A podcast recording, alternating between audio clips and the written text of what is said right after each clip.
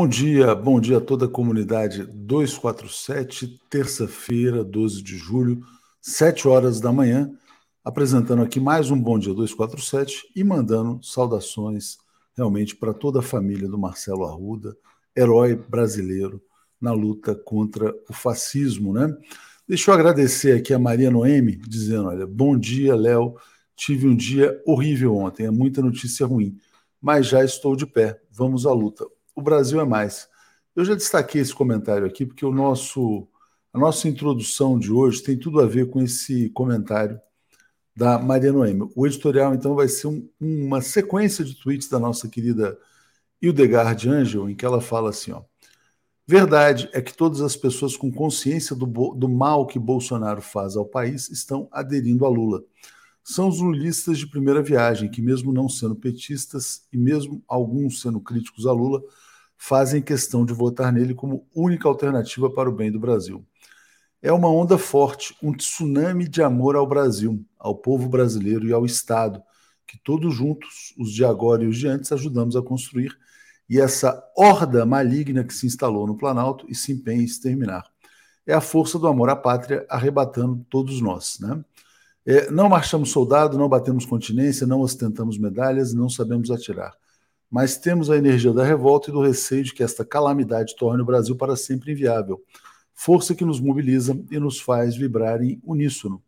Em Lisboa, Daniela Mercury desfralda a bandeira de Lula, enquanto Anitta desfralda seu voto em Luiz Inácio Lula da Silva. E vamos que vamos, meninada e mais vividos, nessa cruzada histórica para resgatar o Brasil dessa família ordinária, com o sonho ditatorial de se impor pelo medo. Né?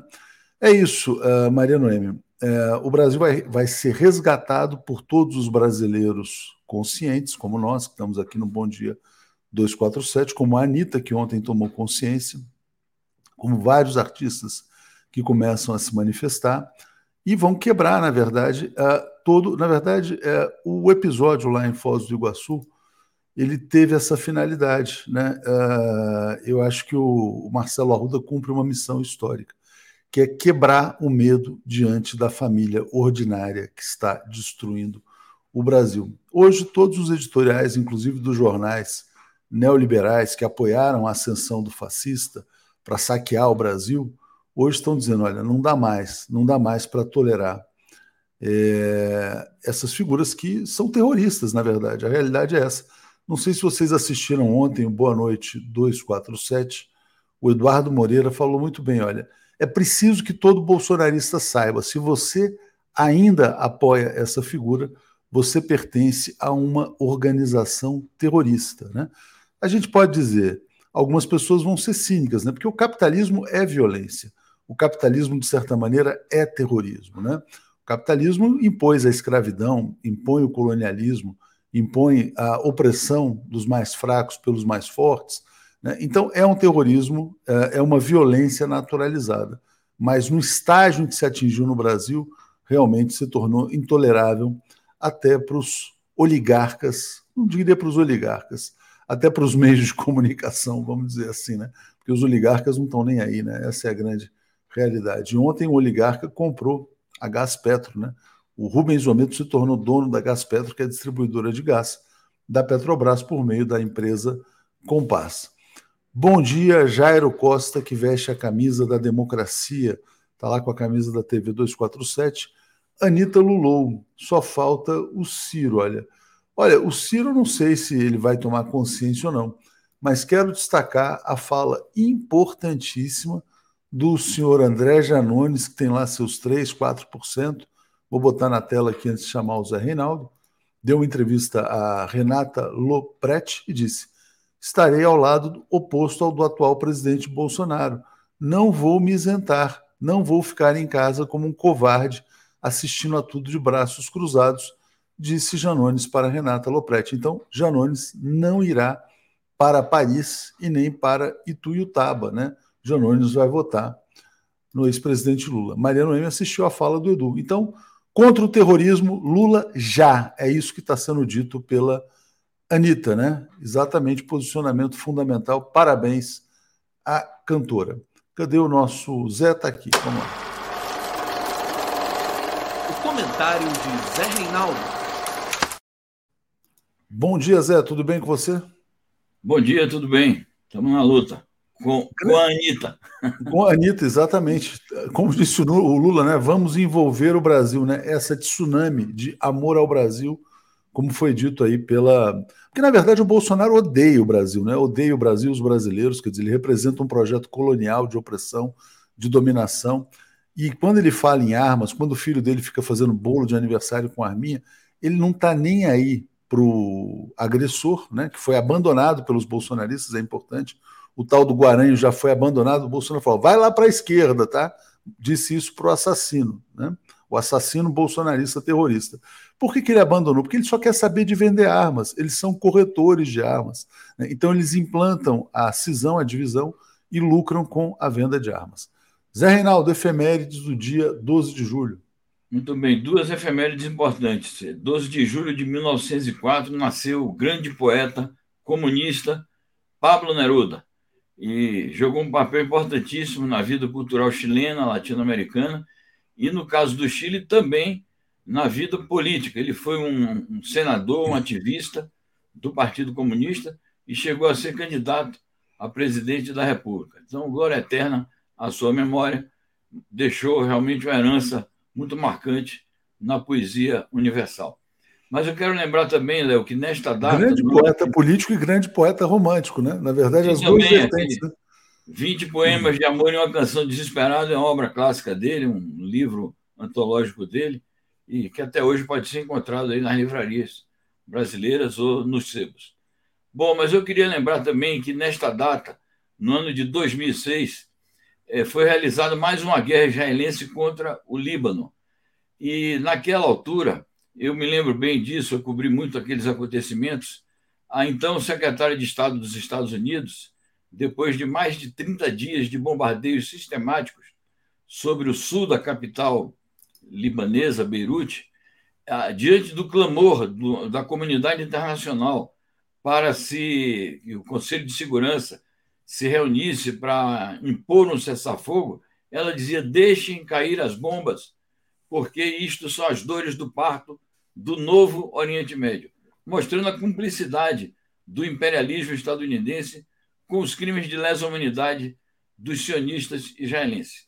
Depois de 34 dias, a guerra acabou, mas deixou um rastro de destruição terrível no Líbano. Então, eu quero rememorar esse acontecimento que é um acontecimento ainda contemporâneo.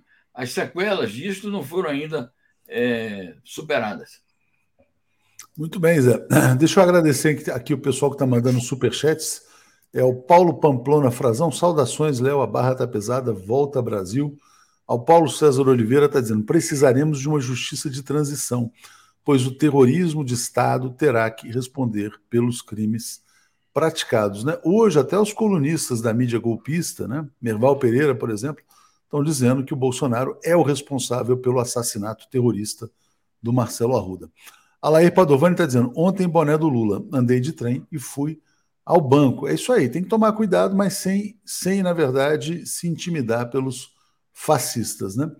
Zé, eu queria começar por uma notícia aqui da América Latina muito interessante Gostei muito do posicionamento do Evo Morales, a proposta que ele faz de nacionalização do lítio. Né? Na verdade, é o seguinte: quer dizer, a geopolítica consiste nisso, quer dizer, que cada país possa usar os seus recursos naturais, né? E quem não, quem não consegue defender os seus acaba perdendo. Diga, Zé. É uma declaração muito boa do presidente, sempre presidente, né, Evo Morales. Hoje ele está na à frente do movimento ao socialismo, o MAS, que é um partido de massas, que dá respaldo ao governo do presidente Luiz Arce, como deu ao seu governo, e como foi também o partido protagonista da luta contra o golpe, que um ano, apenas um ano, conseguiu reverter a situação. É um, um pronunciamento patriótico e de caráter anti-imperialista e que chama a atenção de todos os governos latino-americanos para a defesa dos recursos naturais. Importante destacar que, de fato, as intervenções, os golpes e as guerras que os Estados Unidos perpetram contra países e povos são sempre voltadas para o saque dos recursos naturais. Então, ser anti-imperialista é, antes de tudo, defender os recursos de cada país. E ele está chamando atenção para isto, ao seu próprio povo e também aos países irmãos latino-americanos, dizendo: a América Latina poderá se tornar uma potência caso é, cuide bem do seu patrimônio nacional e ponha esse patrimônio a serviço do desenvolvimento nacional e o progresso social de seus povos. Toda razão, né? Tudo que aconteceu no Brasil, na verdade, tinha como, como objetivo saquear o Brasil e levar os recursos naturais, sobretudo a renda do petróleo, como a gente já falou aqui dezenas de vezes. Ted Boy Romarino, bom dia, Ted. Bom dia, rapazes. Ansioso pelo nosso tão esperado encontro dia 20 no Rio de Janeiro, na ABI. E depois vamos planejar os próximos, né? O lançamento do livro do Rodrigo e um debate lá com os nossos jornalistas, enfim, convidados. Vai ser muito interessante. Bom, deixa eu botar aqui uma notícia sobre Argentina. Está aqui, ó. Em meio à crise na Argentina, Fernandes pede unidade nos momentos mais difíceis, né?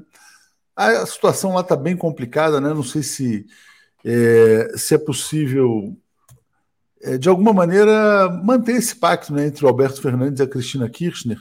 Mas passo para você explicar a situação, Zé.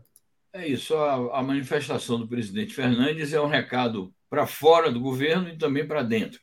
Para fora, porque estão sendo realizadas já manifestações contra o governo dele em face de uma situação econômica que se deteriorou enormemente, com óbvios reflexos sociais. Então começam a haver manifestações e ele então está procurando ver se acalma a situação e se mantém o povo unido em torno do seu governo, algo que está cada vez mais difícil.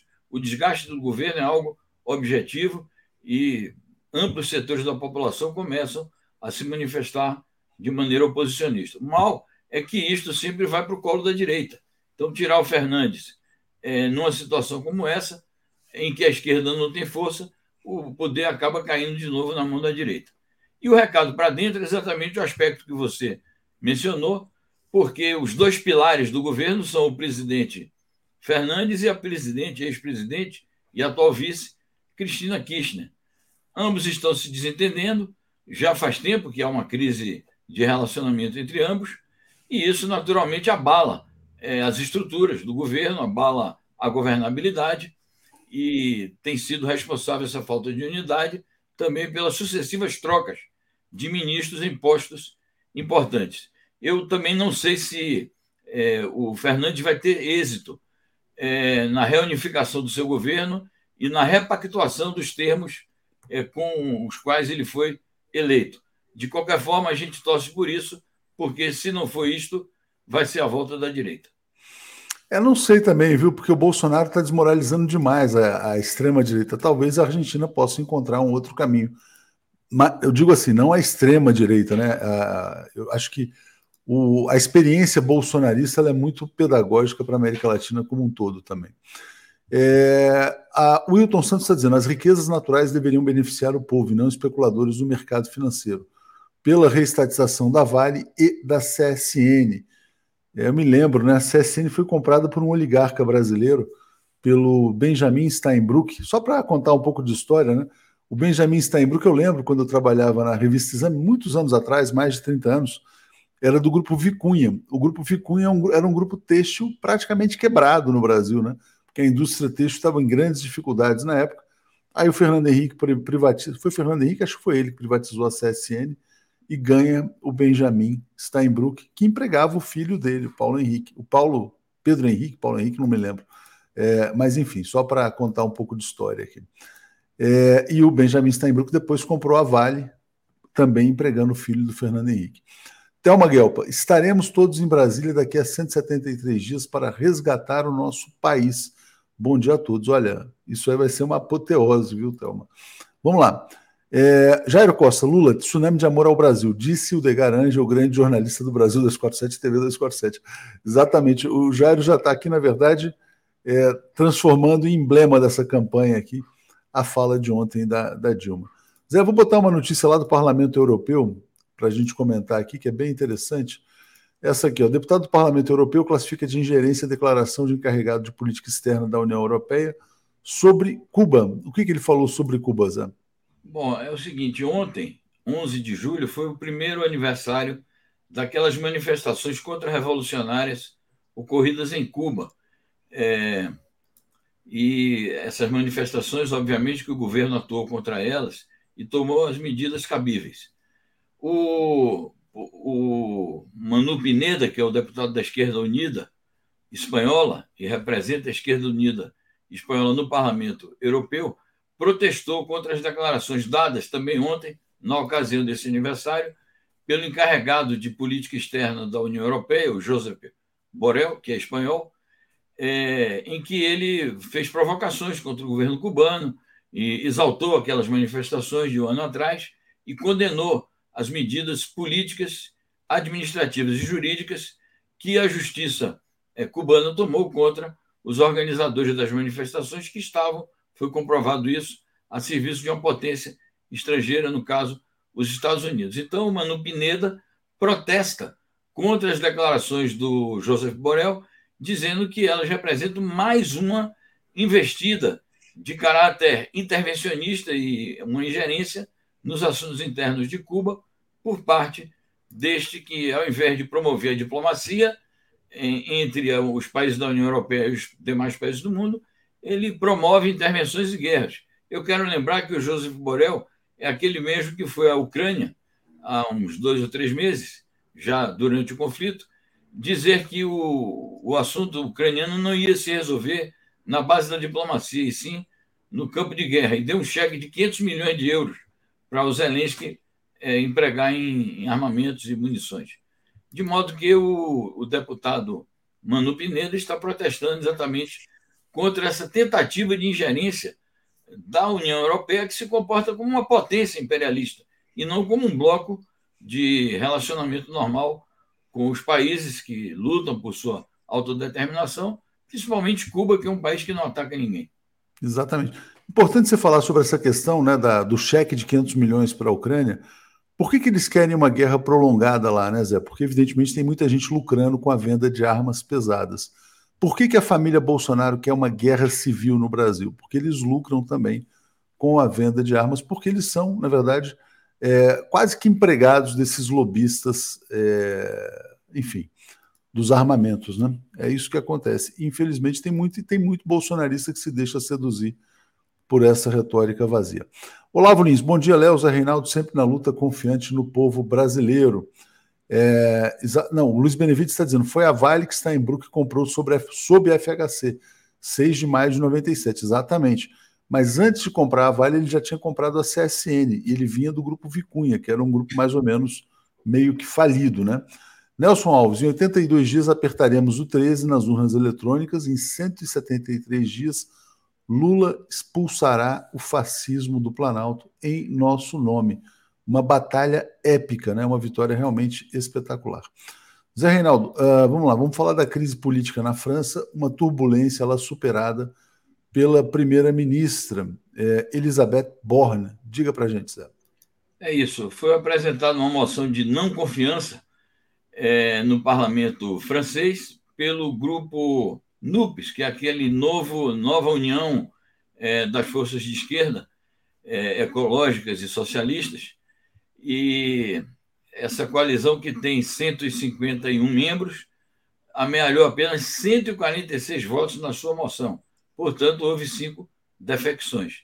E o conjunto das demais forças políticas representadas no parlamento francês, sejam os centristas, os centro-direitistas, os direitistas e extrema-direitistas, eh, não votaram na moção que carecia de uma maioria absoluta de 289 votos. Portanto, a Elizabeth Borne passou, digamos assim, com folga, passou confortavelmente. É, a esquerda sabia que a sua moção não seria aprovada. Ela apresentou a moção como um gesto de declaração de oposição ao governo minoritário da senhora Elizabeth Borne, que vai é, governar naturalmente em, em uníssono com o presidente Emmanuel Macron. É um episódio superado, mas não é superada a possibilidade de continuadas crises políticas na França, porque, volto a dizer, é um governo minoritário. O Emmanuel Macron perdeu a maioria absoluta é, nas últimas eleições parlamentares e cada votação, cada chamada reforma que ele quiser fazer, vai ter que passar por negociações pontuais com os demais partidos de direita. Exatamente. Vamos lá. João Silva está dizendo: Anitta tem razão, não dá mais para ficar neutro ou neutra nesta eleição. Assim como ela, todas as pessoas que zelam pela paz hebraica precisam se manifestar e movimentar de sua maneira contra esse ódio absurdo. Tem toda a razão. O Michel German tem feito um trabalho importante também nessa linha, né, de qualificar. Se você está com Bolsonaro e é judeu, você é nazista. Ele tem falado sobre isso com frequência. Zé, vamos agora falar sobre um exercício militar entre China e Paquistão. É importante, né? exercícios em Xangai contrapondo estratégia dos Estados Unidos para a região. A China se relaciona bem com o Paquistão e com a Índia também? Como é que é? Com a Índia é mais difícil, né, Zé? Sim, exatamente. A China se relaciona bem com o Paquistão há muito tempo. Inclusive, consta que ela teria dado ajuda à própria, ao próprio armamento nuclear do Paquistão. Isso é uma história que vem dos anos 70. É, sim, é um bom relacionamento, e com a Índia, aquele relacionamento de equilíbrio em que ambos procuram um, um bom termo de convivência. Essas manobras militares chinesas se realizam no mesmo marco, no mesmo período em que estão se realizando manobras militares estadunidenses, ali na região do, do Pacífico também, principalmente nas proximidades do Havaí. É, isso significa que os Estados Unidos estão em plena ofensiva em toda a região do Pacífico e na região também chamada Indo-Pacífico, procurando cercar militarmente a China. Haja vista as fustigações que o, os Estados Unidos fazem contra a China nas proximidades do Estreito de Taiwan é, e no Mar do Sul da China. Então, e além disso, os blocos militares que os Estados Unidos fomentam ali, com a Austrália, o Reino Unido, a Índia e o Japão. A China já advertiu: vocês estão querendo criar uma espécie de mini-OTAN aqui na região do Indo-Pacífico. Então, essas manobras militares da China com o Paquistão se realizam nesse marco de uma rivalidade militar com os Estados Unidos. E, naturalmente, para a China isso tem um caráter defensivo, porque ela conhece bem os propósitos de cerco e agressão por parte dos Estados Unidos e seus aliados, sejam os da OTAN, sejam os não OTAN, mas que estão ali naquela região. Muito bem, Zé. Vamos lá. Eu tenho mais comentários aqui. Quero agradecer mais uma vez aqui ao Luiz Benevides, agradecendo. Sim, CSN foi comprada no governo Collor em 1991 pela família Steinbrück. Celi Lima dizendo: a Anitta desistiu de falar que a polarização, o Lula aceitar o apoio, ok.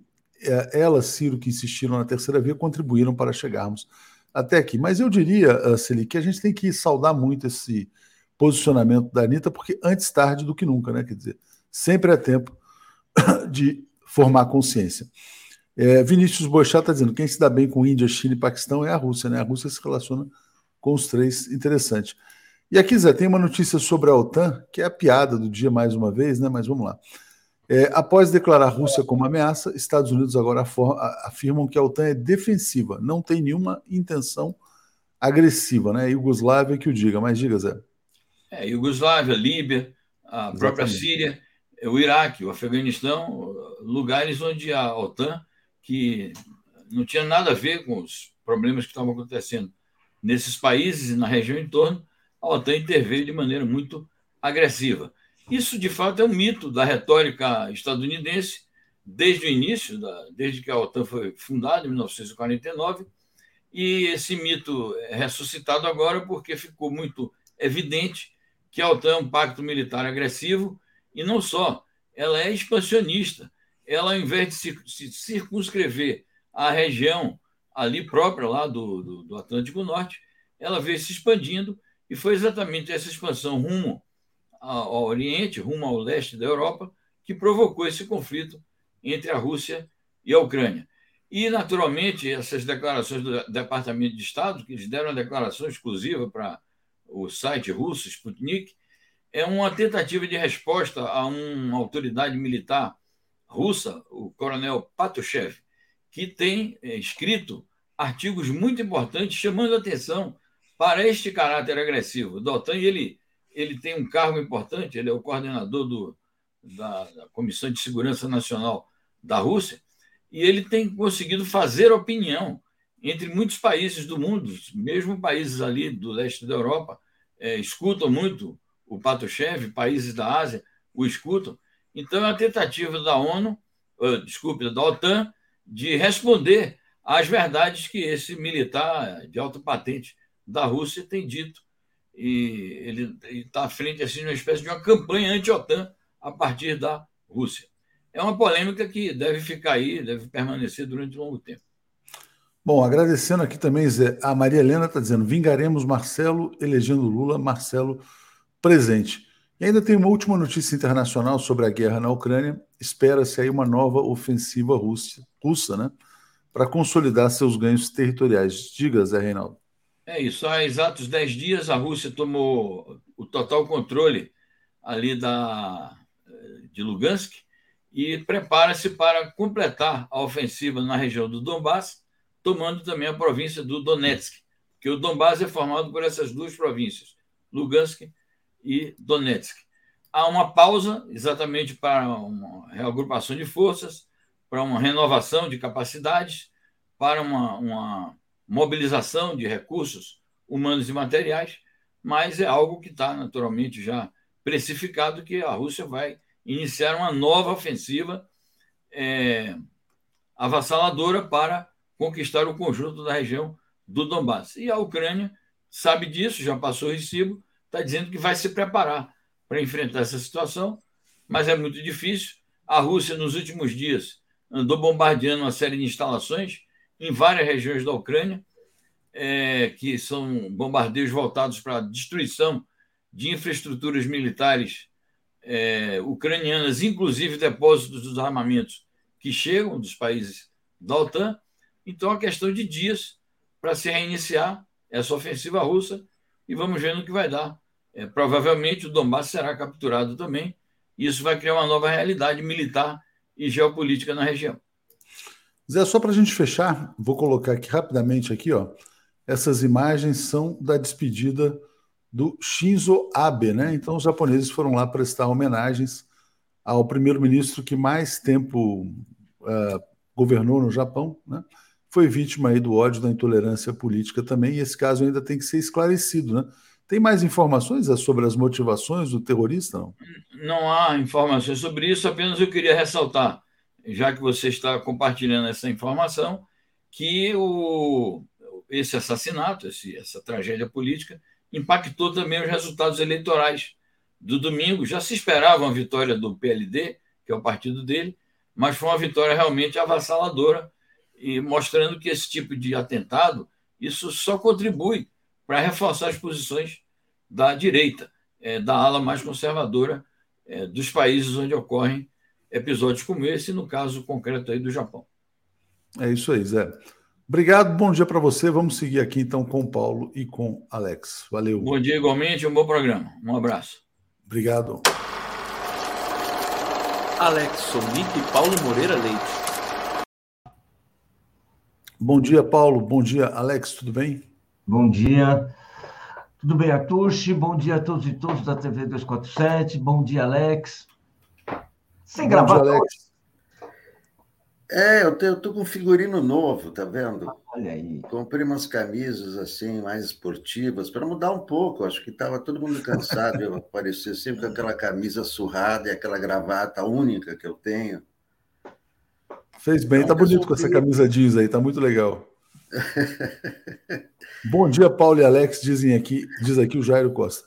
Vamos começar então, vamos seguir, na verdade, é o grande tema ainda, o caso do assassinato brutal terrorista, né? Quero só botar aqui antes de, de falar com vocês. Achei muito importante um artigo publicado hoje no Conjur pelo jurista Fernando Fernandes. Ele fala: homicídio terrorista, assassinato por ódio de um integrante do PT. Então já é um homicídio, homicídio qualificado, motivo fútil. Ele vai lá colocando as penas, mas fala que a legislação tem que ser atualizada no Brasil para incluir esses crimes motivados por ódio político também. Paulo, primeiro comentário seu sobre o caso do Marcelo Arruda, quer dizer, o que, que você diria é, sobre as reações, quer dizer, a comoção geral e até políticos da direita, na verdade, ou meios de comunicação, é, tendo a percepção de que já, já se foi longe demais com o fascismo brasileiro. Diga, Paulo. Exatamente. E, uma maneira importante é definir esse crime, tratar esse crime como aquilo que ele é é absurdo querer tratá-lo como um crime comum. Não é? Ele, uh, uh, é, e é porque é um crime comum que faz com que ele, uh, ele seja rebaixado, você, você vai fazer uma investigação a cargo da Polícia Civil, não é? como se fosse uma briga de rua. Né? Essa é ideia. E a gente tem que entender que não é e que é grave o suficiente para que seja apurado como crime político. Eu fui dar uma olhada aqui, não, não sabia desse artigo do, do uh, Fernando Fernandes, né? mas assim, a jurisprudência diz que é crime político quando o fato estiver também previsto como crime no Código Penal Militar, no Código Penal ou em leis especiais. Ponto 1. Um, a motivação e os objetivos do agente. Bem, qual foi a motivação e os objetivos do, uh, uh, do sujeito que assassinou o, o, o, o dirigente do, do Partido dos Trabalhadores? Foi simplesmente punir, atacar um cidadão que estava ali no ato com Lula e ele queria dizer que aquilo não era o lugar do Lula, ali era o lugar do Bolsonaro. Ou seja, isso é um ato político. Isso é um ato contra, isso é um ato contra a Constituição. Ele queria reprimir a liberdade que todos nós temos e nos manifestar, ainda mais numa campanha eleitoral. É um crime político e, como tal, deve ser tratado. Deixá-lo como um crime comum é rebaixar a discussão, impedir assim que ela, que ela tenha a, a, a sua dimensão real. Uh, ponto 2, a lesão real ou potencial aos bens mencionados. É evidente, é evidente que ele enfim, matou uma pessoa, matou uma pessoa. ou seja, a pessoa que estava, entre aspas, uh, uh, cometendo aquilo que ele, considera, que, que ele considerava que ele não aceitava, que estava usando da liberdade para defender, para fazer campanha para o presidente Lula. Isso é um cara que qualquer pessoa pode fazer hoje. E aí? Vai matar essa pessoa e vai ser tratado como crime comum? Não dá, né? Exatamente. Alex, sua primeira observação sobre o caso do Marcelo Arruda, quer dizer, o que, que você diria sobre as reações, quer dizer, a tendência dos acontecimentos sobre o caso? É, primeira coisa, é, a maior pena é para homicídio qualificado, não é um crime comum. Tem homicídio simples e homicídio qualificado. homicídio qualificado é que tem as maiores penas. O crime de intolerância política na atual legislação é quando é uma ofensa política, é coisa de um a dois anos quando é, homicídio qualificado é 12 a 30 anos. Então, é, a, a, a, lei atual é essa. O que está sendo investigado realmente pela polícia é um crime de ódio com motivação política. Porém, é um homicídio qualificado, porque é aí que estão as maiores penas. Infelizmente, é assim. Não é? é, é todo, é, o advogado com quem eu conversei ontem, um criminalista, assim, está dizendo homicídio qualificado, motivo torpe, motivo fútil. Não é, não é um crime simples, não é rebaixar nada. São as maiores penas na legislação brasileira. 30 anos é, é a pena máxima na atual, na atual legislação. E é aí que ele vai ser enquadrado, homicídio qualificado, vai a júri, fica preso durante a investigação para não destruir provas. Agora, as, investigar as ligações dele, aí sim, aí se ele pertence a algum grupo, quais são os outros, onde estão os outros guarachos, aí é, é a investigação que tem que ser feita, porque deve ter muitos outros espalhados por aí, esses que é, é pensam o, o, que Bolsonaro pensa, que faz o que o Bolsonaro fa manda fazer, né? Quantos existem por aí? E isso sim tem que ser investigado. Esse caso, esse caso do Guaracho, ele vai ser julgado e a, e, e a pena de 12 a 30 anos. É, é homicídio qualificado. Vai demorar, porque nenhum julgamento é feito. Você vê, os, os assassinos da Marielle Franco não foram julgados até hoje, vão a júri popular. Como esse caso do Guaracho, isso é júri popular daqui a dois, três anos, pelo menos, né? Nenhum julgamento se, se efetiva logo depois, inclusive para baixar. Enfim, é, essa, essa é, é, é, a norma, não é? Mas é homicídio qualificado, é a pena máxima da legislação brasileira. Não adianta querer. Você vai ver, crime de intolerância política é assim, não, mas o, e tal, é um a dois anos. O que o Fernando coloca, eu acho que é a necessidade de agravar e qualificar. Além ah, disso, sim, como necessidade, terrorismo. mas a lei atual é essa. Não, não, sim. É, é isso que ele coloca. Fala, Paulo. Claro. Não, aqui é o seguinte: a gente não pode querer, porque a lei é mais pesada, a, pena é maior se você enquadra. Você tem que trabalhar dentro daquilo que foi. E efetivamente a motivação do agente foi uma motivação política. Foi a motivação de atingir um cidadão que estava se manifestando a favor do Lula. Foi isso que ele fez. Então, motivação política. Se você vai depois agravar, se isso é um motivo torpe, se você vai combinar penas e vai fazer não sei mais o que, é verdade. Agora, a questão, até porque é com esta motivação, gente, que você é, é crime federal. E você não e você tira de, uh, uh, uh, de tira lá de, de, Foz do Iguaçu é um crime federal. E essa é importante gente. Nós estamos falando da campanha presidencial. Sabe vamos dizer assim não é de um assalto não é de um não estamos falando de uma de uma questão assim que tem uma conotação política evidente evidente e por isso mesmo que é um crime federal mas é, é homicídio qualificado. Mas, mas é verdade, mas é homicídio não dá para fugir disso. Não, a lei é essa, né? Não, olha aqui, ó. Tá aqui a, a, a, só para você entender, Alex. Lei 7.170 de 1900, 1972, é Lei de Segurança Nacional. Artigo 2. Hum. Crime político. Quando o fato estiver previsto como crime político no Código Penal ou em leis especiais. Ponto 1. Um, a motivação e os objetivos do agente. Acabou! Isso está ah, claríssimo. Qual é a pena? Água. Qual é a pena? Não, a pena vem depois, vem depois. Quanto é, é a pena? Qual é a pena? Peraí, peraí, Alex. Dizendo, a pena máxima é por homicídio qualificado. Não, a pena você vai ver depois. A pena você vê depois. A pena não é aqui, entendeu? O importante é a punição, né, Paulo? O importante é a punição, não é? Você não acha que o importante é a punição? São vários aspectos. Você não vai enquadrar conforme a gravidade da punição, Alex. Isso aí é maluco, isso não existe no direito. Deixa eu só trazer aqui dois comentários aí, que são importantes. Peraí, Alex, você já está partindo para Alex. um lado, né? Não tem nada de maluco. Mas vamos, vamos, falar, Alex, vamos é falar das consequências políticas. Então, a, a linguagem, sabe? A, a, gente cobra muito né? o fim da violência. A linguagem faz parte da Não, violência. Alex, mas tudo bem, olha só, mas vamos, vamos, vamos, maluco, vamos dar andamento sabe? aqui a todas as discussões. Bola, conversar Alex, civilizadamente. Virgínia dizendo, ó, responsável por isso é Bolsonaro, porque estimula, incentiva a violência. O filho fez um bolo com figura de arma, né? E a Janice Alcântara dizendo, cadeia para o assassino, cadeia para quem manda matar, cadeia para quem incentiva assassinato. Ontem Joaquim de Carvalho estava dizendo que o Bolsonaro tem que ser denunciado por incitação ao terrorismo, apologia. É, e, evidentemente, que o Aras não vai fazer nada em relação ao Bolsonaro. Eu queria falar sobre a consequência política, né? Várias matérias hoje nos jornais dizendo que é, a reação do Bolsonaro pegou mal demais. O Bolsonaro não conseguiu demonstrar empatia, né? Óbvio, ele é o Bolsonaro, né? Ele é o terrorista maior da nação. Mas até os aliados estão incomodados com a postura totalmente é, violenta, né? Quer dizer, e na verdade assim vai escolando no Bolsonaro a imagem de uma figura que é a própria violência, é o próprio terrorismo. E isso motiva também o posicionamento da Anitta. Então, o que, que eu queria colocar para vocês? Há um desconforto, há um desconforto entre os aliados do Bolsonaro e há um movimento na sociedade de adesões ao Lula.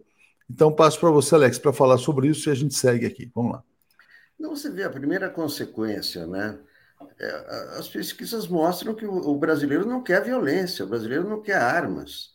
Então, essa insistência do Bolsonaro é, em, em, nesse clima é, de, de, armamento, de violência, está na contramão do brasileiro. E aí, logo em seguida, vem a Anitta né, e toma a dianteira.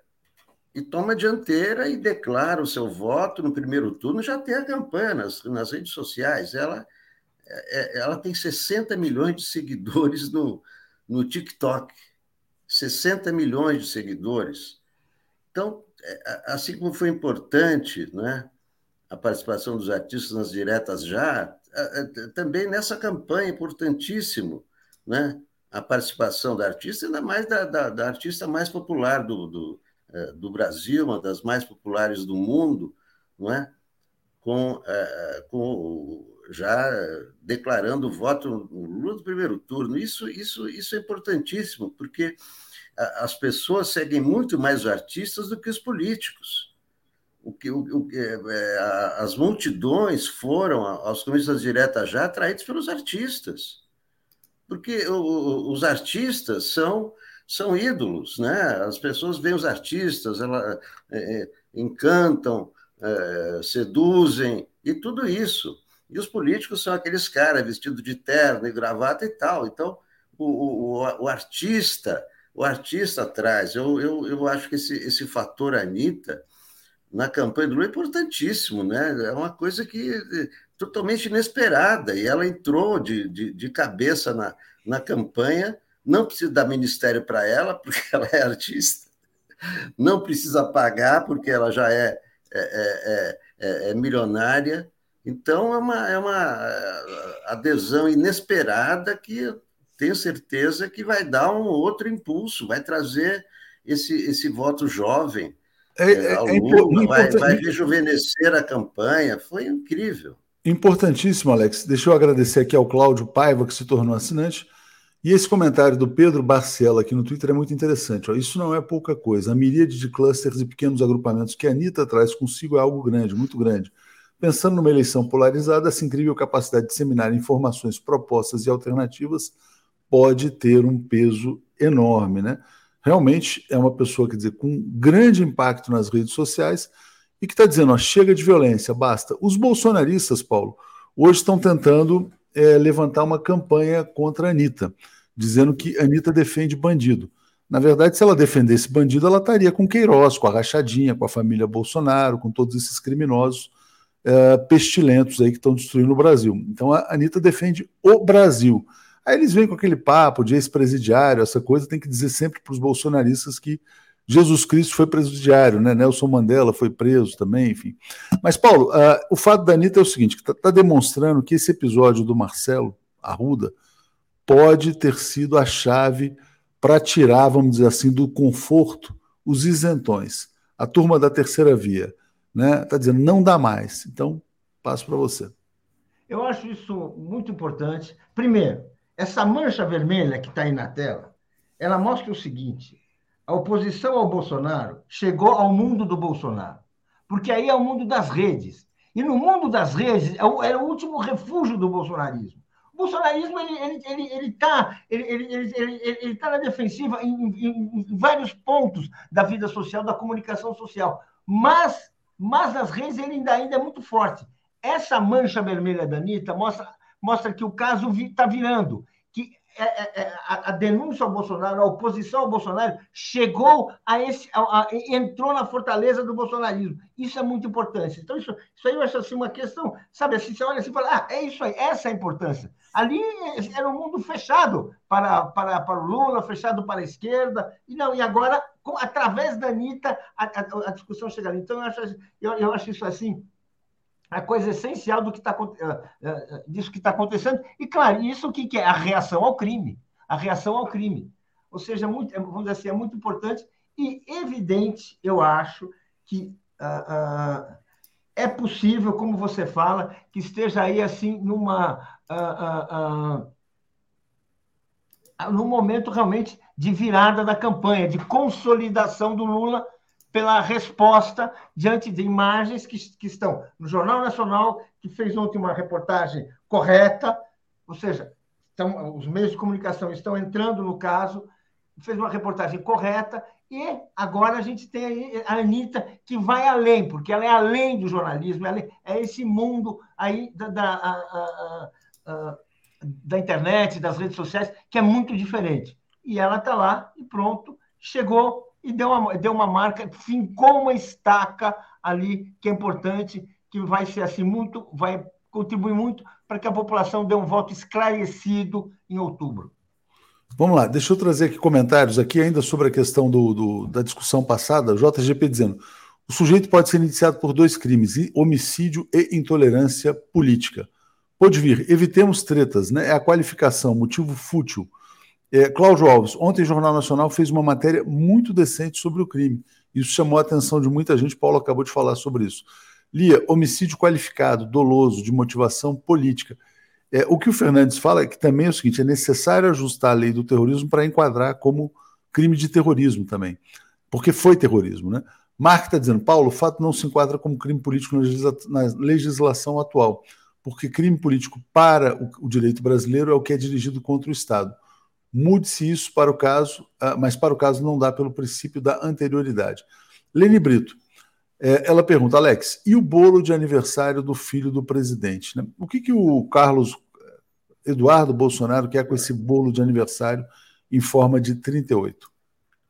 É, uma piadinha, né? Com o 38, com 38, aniversário dele, mas mais uma, isso em pleno luto, né? Pela, por essa morte.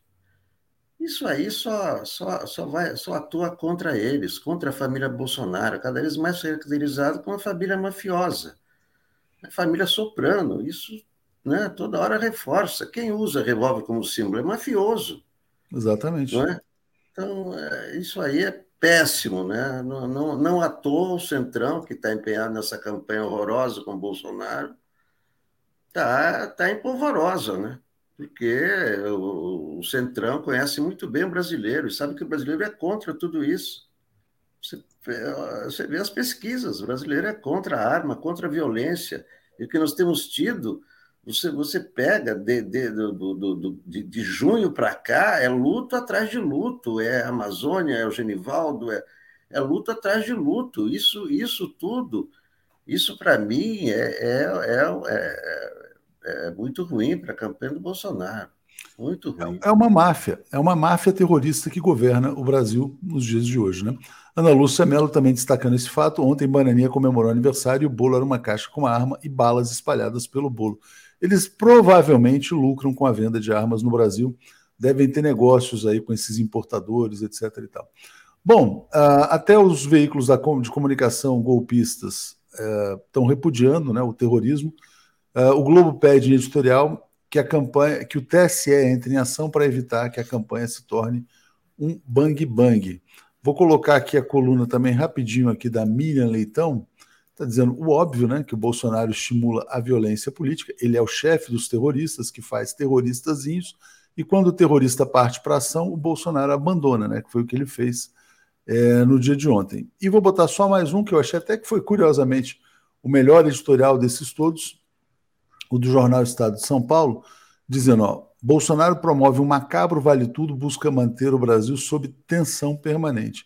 O objetivo dele é manter o Brasil sob tensão, porque ele navega nesse ambiente de caos. E aí, por falar em caos, Paulo, eu quero botar mais uma aqui dos militares. Né? Os militares estão aqui uh, alvoroçados, eles querem, querem roubar a presidência da República e manter nas mãos da máfia.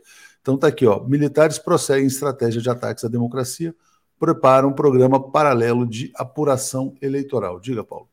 Exatamente. O, o projeto da a, aspas, a colaboração, né, que os militares estão querendo fazer na apuração dos votos, coisa que até agora a, a Justiça Eleitoral está resistindo, inclui inclusive lacrar as urnas, fazer uma contagem paralela, realmente assim instituir a, a, a, instituir a desconfiança, instituir assim o questionamento ao resultado. Evidentemente, é, é, é, é, preparar o caminho para denunciar o resultado quando ele for desfavorável. É isso que eles estão fazendo, é para isso que tem esse protocolo aí colocado imagina, lacrar as urnas significa o seguinte: eles, eles passam a tomar conta das urnas, eles pegam o setor e, e, e ficam com um, um, um, segmento e ficam com eles. É inacreditável. Ou seja, é realmente eles querem impedir, impedir que essa eleição de 2000, eh, que as eleições de outubro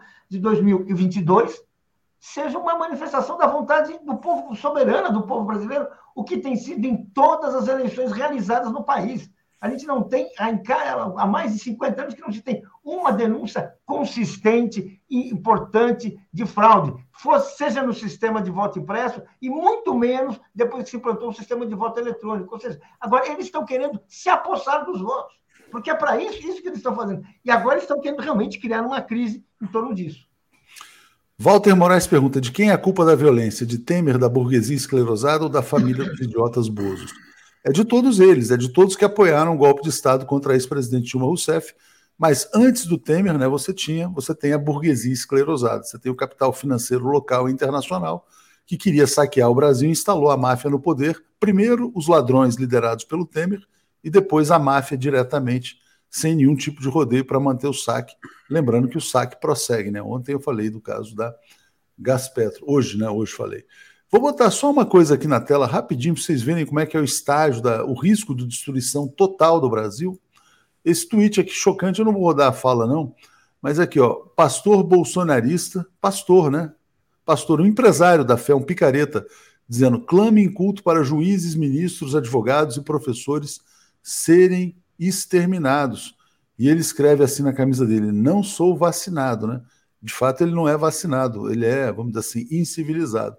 Então, é essa aliança entre pastores, militares, mafiosos, que está ameaçando o Brasil e, evidentemente, por trás, alguns bilionários. Né? Alex, teve um posicionamento, nesse posicionamento da Anitta, uma coisa muito importante é que ela não está apoiando no segundo turno, ela está apoiando já no primeiro turno, está dizendo, ó, ela, ela tem um senso de urgência. Mas eu queria destacar também um apoio no segundo turno. Eu achei muito importante a fala do Janones, dizendo que no segundo turno ele não vai se omitir. Ah, pô, são só 2, 3%. Mas 2, 3% podem fazer a diferença. Então, acho que é importante o apoio no segundo turno do Janones, mas também uh, te passar para falar da importância, mais uma vez, da Anitta já no primeiro. Não, é, é evidente que o, o, o, apoio mesmo, de fato, é, é o apoio de cara, não é aquele depois, ah, vamos ver o que é. Mas é claro, o Janones é candidato, a Anitta não é. É diferente, né? A Anitta é uma eleitora, né? é uma influencer, o outro é candidato. Então, ele, como candidato, ele tem que passar a impressão de que é? ele está aí nas paradas e tudo. Por isso que ele jamais vai dizer vou apoiar o Lula no primeiro turno, senão ele tem que retirar a candidatura dele, né? Então é óbvio que são é, situações diferentes, né? Do, do Janones e, e, e, e da Anitta. Agora, é, toda, é claro que tudo, cada vez mais, né? É, é, urgente eleger Lula no primeiro turno, com uma grande diferença, porque aí os militares estão passando um papel ridículo, né? É, eles vão roubar urnas, esse, né? Esse papel dos militares com as urnas. É, parece aquela, aquela eleição em São Paulo, em 1970 e não lembro como foram roubadas as urnas na Assembleia, que o, o Maluf ganhou do laudo Natel, uma coisa horrorosa, foram encontradas as urnas boiando no Rio Tietê. Quer dizer, se os militares, meu Deus, os militares vão, vão, vão, é, vão, vão é, tomar é, esse caminho, esse rumo, né? atitudes como essa, né? E, e, diante de uma vitória, de uma vitória é, é, avassaladora, você só pode contestar alguma coisa quando a diferença é pequena. Aconteceu com o Trump. Por que, que o Trump contestou? A diferença era pequena. Por que, que o Aécio contestou? A, a diferença era pequena. Quando a diferença é enorme, você passa um vexame se você, se você contesta. Né? Então, é, eu, eu, eu acho que a, a grande onda vai ser é, vai ser pela eleição no primeiro turno, sem dúvida. Exatamente. Eleição, né? Mas, de todo modo, de todo modo, é importante esse posicionamento de Janone. Se ele puder vir no primeiro turno, melhor ainda. É, vou ler comentários aqui, gente. Vamos lá. Tem mais aqui superchats que chegaram. É, Verônica Nascimento. Anitta e Jones Manuel dão aula de democracia para Ciro. É, o Jones falou aqui que vai lutar pela posse do ex-presidente Lula. Aqui na TV 247. Luiz Edgar de Souza está dizendo: em uma amostragem das urnas é feita a contagem de votos para aferição. Paulo, vou botar aqui um tweet do Ricardo Noblar, é, interessante sobre, sobre o impacto do ato terrorista cometido pelo bolsonarista lá em Foz do Iguaçu. É, um levantamento da Quest mostra que o assassinato de Marcelo Arruda, o Noblar vem com esse papo né, de tesoureiro do PT, né, tesoureiro, o cara é um cidadão brasileiro, Noblar gerou mais de 446 mil menções nas redes sociais em 48 horas. 67% expressaram repúdio ao crime e a Bolsonaro. Então, caiu a ficha dos brasileiros, né, dizendo o seguinte: ó, retórica de ódio produz violência, o discurso gera consequências. Diga, Paulo. Exatamente. Uh, se alguém precisava de uma prova em, uh, ao vivo, não a cores, porque é preto e branco, né? mas uma prova ao vivo, flagrante, ele teve agora. O que é o bolsonarismo? É intolerância que mata. é o projeto de ditadura que se manifesta, inclusive, assim, num, numa festinha de aniversário, onde um cidadão brasileiro vai comemorar seu aniversário. Vai lá e mata porque esse cidadão brasileiro não tem o direito de pôr uma toalha do Lula na festa de aniversário. Não pode pôr uma bandeja do Partido dos Trabalhadores e por aí vai. É, é, é, esse retrato, e é essa a, a, a, importância disso, ou seja, isso foi exibido aí, 446 menções nas redes sociais, foi em todos os horários, em todos os programas de televisão de ontem, vai ser reproduzido aí pelos próximos dias. Sim, é a marca do bolsonarismo. Se alguém, se alguém tinha dúvidas do que é o bolsonarismo, está aí. E mais, e mais, até agora, não tem um pedido de desculpas do candidato que falaram em nome dele. Aqui é Bolsonaro. Ou seja, aqui é lugar de Bolsonaro. É isso que ele quis dizer. E pá, pá. Gente, tá lá. Tá lá. Ou seja, é um flagrante do que é o bolsonarismo ao vivo em preto e branco. Ainda bem que é em preto e branco, porque se fosse a cor, seria ainda mais chocante. Márcia Regina dizendo: quem confia no Exército como fiador das eleições? É preciso colocá-los em seu lugar. Você colocou ah, muito bem, Paulo. Bolsonaro é intolerância que mata, né? As pessoas estão percebendo, a Anitta percebeu, mais gente vai perceber, e isso pode marcar realmente assim uma aceleração, né? Pode reforçar essa onda em favor do ex-presidente Lula. É, eu quero te trazer agora, Alex, um outro tema que está pendente aqui, que é o tema da PEC, né? O Arthur Lira não conseguiu votar ainda, aparentemente não tem quórum, está dizendo que talvez não tenha quórum. Como é que você está vendo a situação da PEC da compra de votos pelo Bolsonaro? Está marcado para hoje, mas é, é, o Lira não, não, até ontem não tinha certeza se, se, se vai ter quórum. E o que, a, o que a oposição quer é retirar o estado de emergência dessa PEC, né? Tudo bem, dá grana, dá grana mas aí estoura, estoura o teto e assume as consequências, né? porque não há estado de emergência, não há estado de emergência artificial. É, a, é, de manhã agora vai ter a sessão conjunta da, da Câmara e do Senado, a votação da, da LDO, e aí depois vai se ver se, se, o, se o Lira tem votos. Então, e esse clima do, do assassinato, eu acho que também tem influência nessa votação. É, é, é impressionante, né? Mas tem. Mas tem, eu acho que esse assassinato e, e, e, a, e a, reação do Bolsonaro né, muda também, muda também a, a correlação de, de forças lá na Câmara. Foi uma é. bomba na campanha do Bolsonaro, porque eles não esperavam por isso. Na verdade, o que eles. Vou repetir, o que eu acho que eles estavam planejando era mais um auto-atentado para culpar a esquerda, e as pessoas percebem violência, intolerância é bolsonarismo. Gunter está dizendo, gente, diante da ameaça do terrorismo bolsonarento, precisaremos de uma greve geral nacional, mesmo que só um dia, e de manifestações no Brasil inteiro. É, Luciana dizendo, crime bárbaro e claro, a mídia voltou atrás porque ninguém engoliu não é possível mais aceitar quem proteger e ser conivente com o governo criminoso. Eu acho também, Paulo, o pessoal falando do Jornal Nacional, eu acho que teve uma inflexão. Eles vieram com aquela coisa, ah, não, vejam bem, são dois lados intolerantes. Ontem, parece que teve na Globo News, a Flávia, o Demétrio Magnoli veio com esse papinho de polarização e levou uma enquadrada da Flávia Oliveira. O Demétrio é seu ex-colega aí de Libelu, parece que ele foi enquadrado pela Flávia Oliveira. Então, não colou a posição da imprensa. Diga, Paulo. Não, primeiro, eu acho que a situação está mudando. E aí eu acho que, só para fazer um comentário, eu acho que até o, primeiro, até o, o 3 de outubro, né?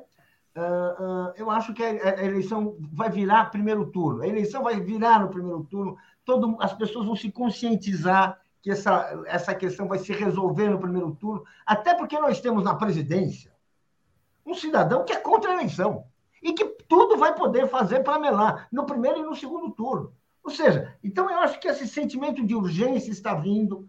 O, assim, o que a Anitta falou, a expressão da, é, ela expressa o sentimento popular. Vamos falar a verdade, ela é expressa, ela, ela não é mentor, ela não dirige o pensamento político do povo, ela expressa. E é isso que ela está expressando. Então, quando ela está dizendo isso, é o primeiro turno, porque virou o primeiro turno. A gente tem um presidente cujos aliados estão matando gente assim, não respeitam mais nada. Você não pode fazer uma festa de aniversário. É isso, é, é, assim, é isso, é, é, assim, é, é, é, isso que está, isso que está colocado agora. seja, então, é, realmente eu acho que vai mudar essa. A população está assumindo que vai quer resolver a parada no primeiro turno. E a, a Anitta é porta-voz disso. E eu acho que o Janone vai perceber isso. E aos poucos ele vai parar de pedir voto. E os outros candidatos, aqueles que estão fora da disputa, se quiserem continuar, se quiserem participar dessa mobilização popular, desse ato de resistência, que pode atingir outra dimensão, como essas pessoas estão falando, manifestações, alguém fala em greve geral, inclusive, manifestações de vários tipos contra esse crime. Eu acho que sim, será uma grande manifestação popular, a grande força popular que vai garantir essa vitória no primeiro turno. É, vou ler esse comentário aqui do Val, Valberez Nascimento, dizendo o episódio foi uma facada na extrema-direita. Quero ler esse tweet que ontem eu retuitei, do Marcelo Pimentel. Ele está dizendo: como oficial da reserva do Exército, de acordo com o direito que me é assegurado, declaro sentir nojo da pessoa que preside meu país, desprezo por quem participa de seu governo, repúdio político por quem ainda o apoia e prossegue. Peraí que tem mais aqui. Esse tweet é bem interessante. Asco em escutar sua voz ou a pronúncia do seu nome, vergonha de que essa figura tenha um dia passado pela mesma academia militar que formou a mim, contrariedade com quem minimamente informado votou nessa pessoa para ser presidente, melancolia em ver boa parte dos oficiais da minha geração, companheiros de turma, participando de um governo chefiado por uma pessoa política intelectual despreparada, inepta, incompetente, desumana, extrema, extremamente grosseira e mal educada, desesperança em perceber que grande parte dos oficiais e praças das novas gerações segue o mau exemplo de alguns chefes insensatos, ambiciosos e tolos, receio que o Exército, por intermédio da maioria dos seus integrantes, seja transformado numa instituição à imagem e semelhança dos atuais oficiais, desconfiança de que alguns generais auto-intitulados hoje como dissidentes, mesmo tendo participado, eh, sejam apenas aproveitadores de nova ocasião para a manutenção do partido militar no poder, agravando a politização das Forças Armadas. Parabéns, então, ao Marcelo Pimentel, não conheço, acho que ele se posicionou muito bem. O Alex tinha acabado de falar, né? Os militares estão fazendo um papel ridículo. Vão roubar urnas agora, né? Vão, tipo assim, jogar bomba em sessão eleitoral? Diga, Alex. Muito bom esse, esse, esse depoimento. Eu, eu já, já tinha lido, mas é muito bom repetir para as pessoas saberem também, não é? Que não são todos oficiais, todos militares que comungam com essa barbárie do, do Bolsonaro. Tem esses que estão no governo, são, tem milhares que estão em, em postos, em cargos, tem esses que são ministros, tem esses que levam vantagem e tudo, mas isso não, não quer dizer que todo o exército aprova esse horror que está acontecendo. Ainda bem que existem, e eu, eu, eu tenho certeza que é a maioria a maioria dos militares pensam dessa maneira. Então, Vitor. Diga, Paulo, diga, diga. Não, exatamente. O Marcelo Pimentel já nos deu vários depoimentos aqui no 24, na TV 247. Ele é um, é, um, é um pensador crítico da politização militar. Ele é, ele é um dos teóricos, aqueles que a, a, afirmam a existência de um partido militar que comanda o, o, o exército e, e, procura atingir, movimentos, dominar o sistema político para conduzi-lo de acordo com os interesses da cúpula militar, da qual, ela, da qual ele discorda. Ele é assim, ele, essa manifestação dele é muito importante, porque é, é, é vamos dizer assim, é aquele, ele, ele assim, é aquele sinal, sim, de que, vamos dizer assim, há um, nem, nem, todos os militares estão de acordo, ele há muito tempo está em desacordo. Agora, essa manifestação que ele está fazendo agora mostra que essa discordância chegou a um ponto tal que agora ele se manifesta de uma maneira que não é para deixar ninguém em dúvida. Parabéns, coronel, coronel Marcelo Pimentel. Vamos fazer uma nova entrevista aqui na TV 247 para você explicar agora com toda clareza o que é que está acontecendo e como é que nós podemos entender essa movimentação do capitão Bolsonaro. Obrigado, Paulo. Obrigado, Alex. Vamos seguir aqui. Valeu, gente. Abraço. Obrigado. Valeu. Bom dia, Daiane. Tudo bem? Bom dia, Léo. Tudo caminhando. E você aí? Vi que já estou acompanhando aqui o Bom Dia desde cedo.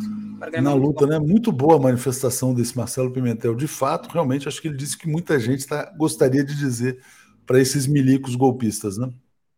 É, exatamente, é importante vozes como essa, principalmente para demonstrar que não é uma Não é um, um, o Bolsonaro não representa todos os militares. Há setores, ainda que possa ser é, menores dentro das Forças Armadas, ou talvez menores, maiores, né, porque a gente não tem essa noção tão completa.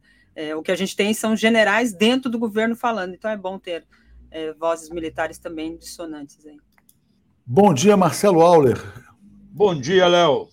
Eu pensava que eu ia ter férias, né? Mas não, os não, fatos, mas, os fatos o, permitem, né? O, o, momento exige, Marcelo. Você tem informações importantes para falar sobre a mobilização na ABI Deixa eu só trazer os comentários aqui. Dom Sebastião, Milico Cevados em Brasília e nas fronteiras ao Léo. É, Maria Noemi, 247, nesse momento uma luz no fim do túnel. Grata pelos esforços, Léo. Obrigado, Maria. Fátima Garcia, Anitta tatuou o tororó do Bozo sem anestesia. Zé Manuel, bolsonaristas poderiam sabotar disquetes que são levados para os centros de apuração? Há punições legais para quem praticar tal ato? Tem que ficar claro, se tiver milico tentando sabotar a eleição, é terrorismo, tem que ser preso por terrorismo. Cadu Lacerda, o que Bozo e os milicos que ele comprou temem é a cadeia. Bozo, perda de mamata, milicada. Sabem que perdem na urna, logo querem melar a eleição. Nojo, né? Exatamente. É, Daiane, vou passar para você conduzir com o Marcelo. Marcelo tem novidades aí. Obrigado a todos. Mais de 10 mil pessoas aqui no Bom Dia. Sejamos membros, assinantes. Apoiem Brasil247.com.br apoio. Bom dia, gente. Valeu. Obrigada, Léo. Marcelo. Vamos lá, Daiane. Prazer estar com você aqui no Bom Dia. Eu Prazer é estive é com. Você sabe que eu estive com a Daphne aqui no fim de semana no Rio de Janeiro, né? Uhum. Fomos para a roda de samba, conheci a Daphne pessoalmente aqui, que eu não conheço. Agora falta conhecer, falta conhecer você. Você tem que vir ao Rio para eu te levar para a roda ah, de samba. Vou... Será um prazer. Adoro o Rio de Janeiro e adoro uma roda de samba, como todos sabem. Então, então será tá um prazer. Maravilha. Além de poder te encontrar. Eu, a gente fez muitos programas juntos aqui, é. principalmente tratando sobre a questão do, do judiciário, sempre na, acompanhando ali é, as votações, as análises. E na CPI, né? E na CPI. E na CPI, exatamente. CPI eu acho que nós vamos ter uma outra CPI, nós vamos estar juntos novamente. Sim, será, essa será CPI do MEC eu acho que vai acabar saindo. A é, contragosto do, do presidente do Congresso, mas nós, eu acho que a oposição vai conseguir vingar. É, também adiante lá. ainda do quadro. Agora, a gente está falando bastante, ainda repercutindo bastante, e, e sem dúvidas não deveríamos é, parar de tratar sobre esse assunto, dessa violência que não é de hoje, mas ela vai é, tendo uma escalada neste processo e a morte é, do Marcelo Arruda, no, no, na forma que foi, a mãe dele, inclusive, li reportagens é, tratando de uma, de, uma, de uma fala da mãe dele, né, que ela afirma tudo isso tem a ver com o extremismo e a intolerância política. Aquilo que o bolsonarismo nega, né, que o Bolsonaro nega, ela afirma. O Léo abriu aqui dizendo que haverá um ato, há uma, uma organização eu, é, levantada pela BI, né? Você disse que a gente não, não, nós não devemos parar de falar. Nós não vamos parar de falar. Até acontecer as eleições, nós vamos é nos mobilizar. Aí, coincidentemente, eu trago aqui uma fala ontem do Dom Valmor de Oliveira, Oliveira de Azevedo, presidente da CNBB.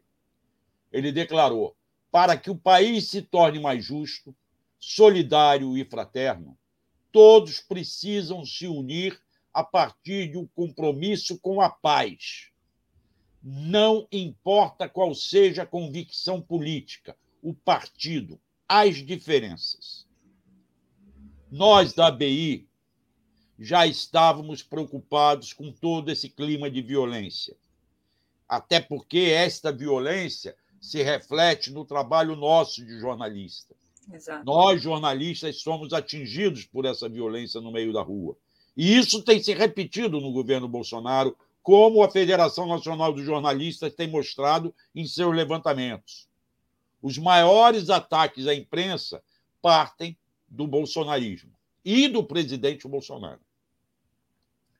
No domingo, o presidente da BI, Otávio Costa, diante das informações do assassinato brutal do Marcelo, guarda municipal em Foz do Iguaçu, decidiu que está na hora da sociedade civil se manifestar e mostrar: não queremos isso, basta. Então, a partir de domingo, nós da BI estamos conversando com diversas entidades da sociedade civil.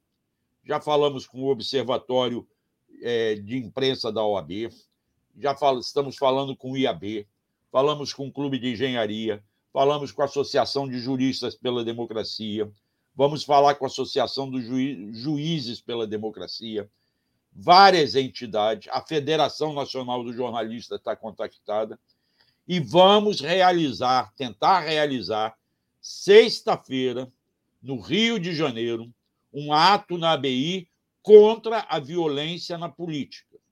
Estamos mobilizando toda a sociedade civil, todos os partidos políticos. Eu conversei ontem com a presidente Gleice Hoffmann, eu conversei ontem com Juliano, da, do PSOL, o Navarro, do PSB, está convencendo, conversando com outras pessoas. É, o, é uma ideia do ex-governador, hoje candidato ao Senado pelo Maranhão, Flávio Dino, de fazer um grande ato político pela paz na política. A deputada Gleisi Hoffmann defende a mesma coisa. Pode ser que esse nosso ato ainda não seja esse ato grande político que tem que ser em praça pública, mas não nos cabe, como ABI, convocar para a praça pública. Nos cabe, sim, convocar as entidades, convocar os democratas, não importa de que posição política tenham, mas que sejam a favor da democracia, que defendam o Rio de Janeiro, que defendam a democracia e o Brasil, não só o Rio de Janeiro, perdão. Aqui no Rio de Janeiro, nós faremos isso sexta-feira, às quatro horas da tarde, a partir de quatro horas da tarde, lá no auditório da BI, com entrada franqueada.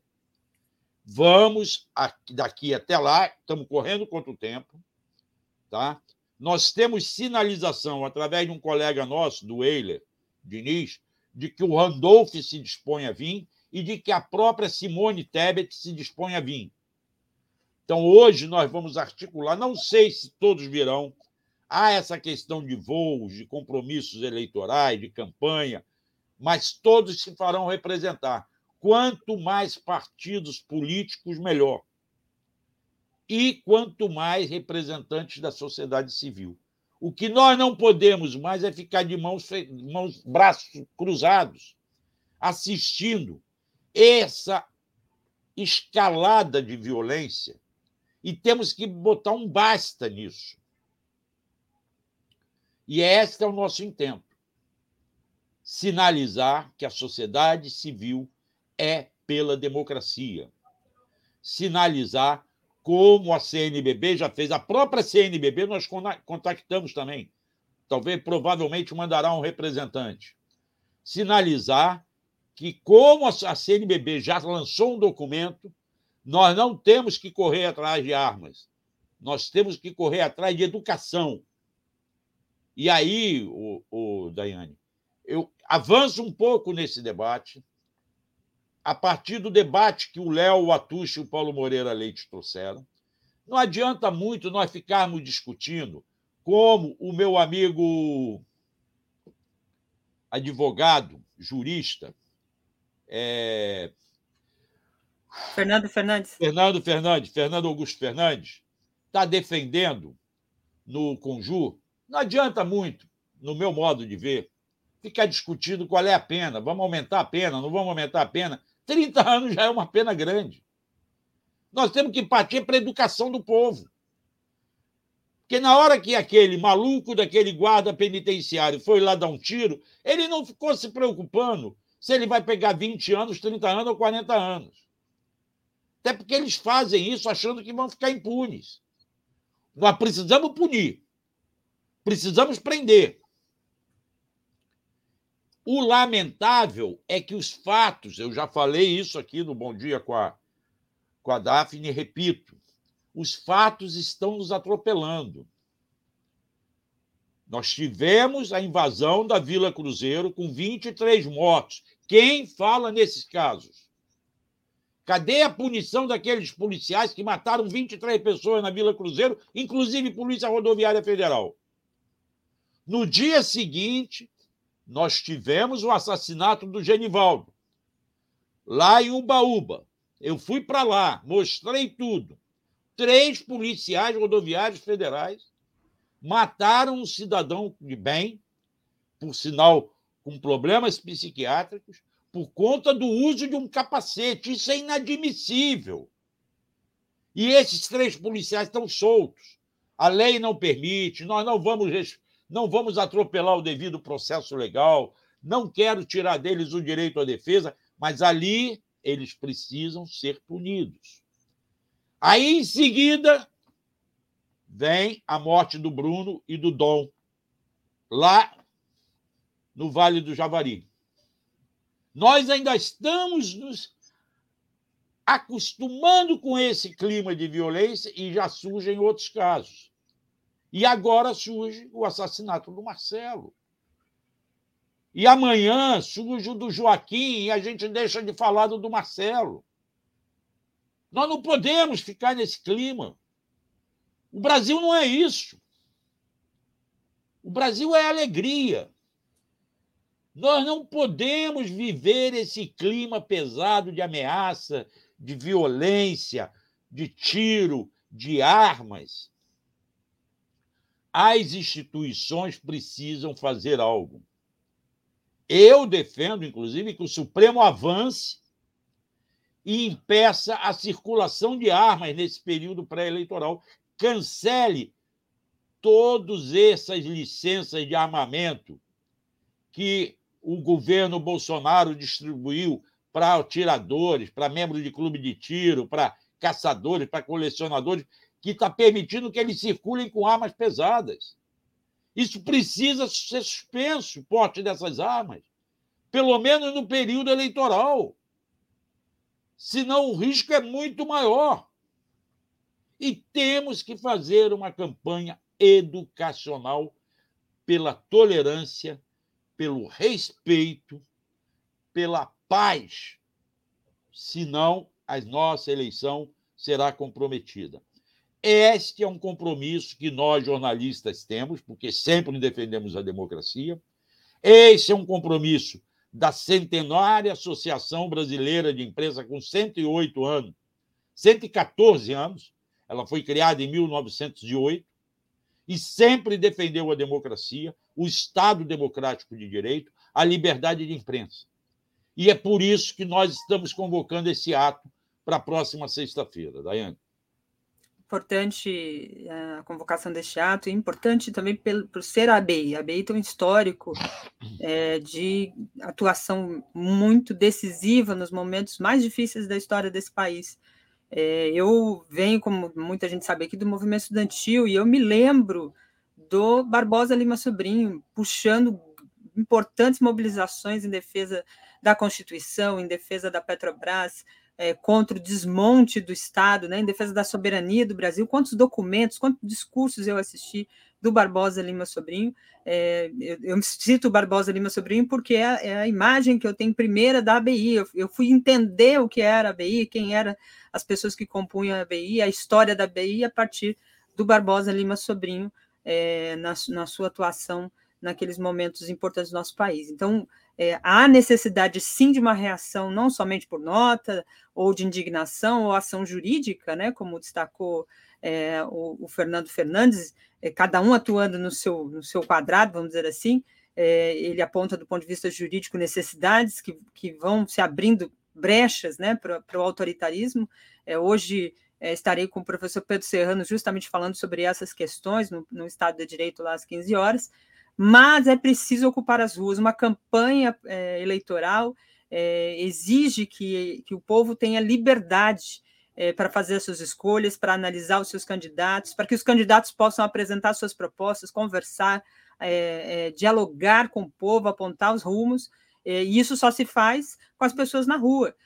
o direito, tão falado, né, Marcelo, o direito de ir e vir, que eles gostam de ficar tagarelando, é, é esse, esse, esse exercício durante a campanha que deve ser feito. E acho que está na hora do basta mesmo, é importante esse ato. Então, sexta-feira, na ABI, desculpa o horário, a partir Eu das... acho que a partir das quatro, nós ainda estamos na fase de montagem. montagem. Isso é, essa ideia surgiu domingo, ontem nós fizemos os primeiros contatos, hoje nós vamos sentar com mais calma, bolar como é que vai ser, ver quem é que vai poder estar presente, e começar a fazer as convocações, entende? Por isso que eu aceitei o convite do Léo de sair das férias que eu tinha me dado aqui no 247 para vir falar, porque nós vamos começar a mobilizar agora, entende? Importantíssimo. Nós vamos ter vários tá atos é aqui. Uhum. Inclusive, o 247, no dia 20, vai estar na ABI lançando o livro do nosso colega Rodrigo. Vai, vai ser também um ato político, não deixa claro. de ser um ato político. Nós, toda a comunidade do 247, todos os jornalistas do 247 aqui do Rio, vamos estar presentes lá. E o Delgade, Regina Zapa, eu, Arueira, Miguel Paiva, estaremos lá todos firme e forte. Até a Daphne resolveu esticar as férias dela para ficar para esse lançamento do livro, o que é muito bom. E o claro. próprio Léo, que está vindo também. Tá? Muito bom. Agora, é importante o pessoal que está aqui, a gente está com uma audiência de, de, quase 10 mil pessoas. Vocês Sim. estão assistindo, reforça lá os seus, os seus candidatos, as personalidades políticas que vocês têm acesso à rede, reforça a importância de, de participar do ato, porque nesse momento, como eu disse, acho que é fundamental essa convocação feita pela BI, justamente para que a gente, primeiro, dê uma resposta direta a esse bolsonarismo, a esse fascismo, né, e mostre a resistência que, ao longo desse período todo, foi feita pela, pela, pelo campo democrático, pelo campo progressista, e aí não é só esquerda, não é centro, é todo o campo democrático, né, Aula? É, verdade. E a outra coisa, Daiane, é que nós não podemos ter medo. Nós temos que nos prevenir, mas não podemos ter medo. Nós não podemos recuar. A deputada Gleice Hoffmann defende, outros também defendem, e eu defendo, que a gente vá para a praça pública. A gente tem que tomar cuidado. Comício do Lula no Rio, pré-comício, sei lá, o ato, já que não há comício, porque não há campanha, foi cercado de segurança, como nós mostramos aqui no Boa Noite e no dia seguinte no 247, mas foi realizado. Entende? E temos que ter precauções. Quem deteve aquele cidadão que jogou a bomba quem deteve ele, o André, o André Stefano, Stefano, não sei se você sabe, foram militantes. Foram militantes que fiscalizavam do lado de fora do alambrado. Tinha toda uma força de segurança interna, tinha todo um esquema de detector de metal para não entrar com arma, não entrava com garrafa, não entrava com cabo de bandeira grande que fosse de madeira, para evitar violência internamente naquele alambrado que foi feito para garantir a segurança do ato. Mas tinha também, tiveram também a preocupação de fiscalizar por fora. Então, esse pessoal, tal como aconteceu em Uberlândia com drone, tal como aconteceu com aqui com a, a tentativa de atentado no, no, no, no encontro do Lula e do Alckmin com o povo do Rio, e agora, como aconteceu em Foz do Iguaçu, esse pessoal tem que ser preso. Esse pessoal tem que ir para a cadeia. Porque é isso, não é o, a, a, o tamanho da pena que virá daqui a 10 anos. É a prisão imediata, o, tirar esse pessoal da convivência social, que vai amedrontar e vai fazer com que não ocorram novos atentados. E nós, do campo democrático, não vamos recuar, deixar de fazer nossas coisas, deixar de denunciar tudo isso.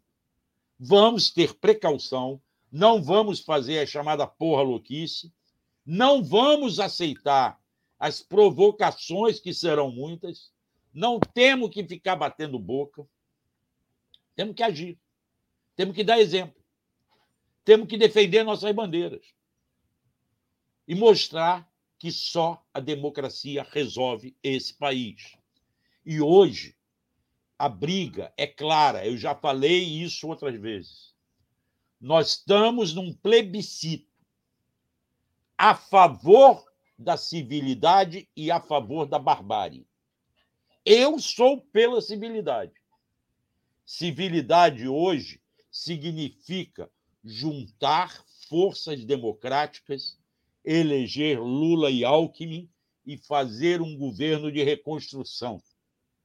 Civilidade hoje significa o que a Anitta fez ontem e defender a vitória do Lula no primeiro turno. É isso que nós precisamos fazer.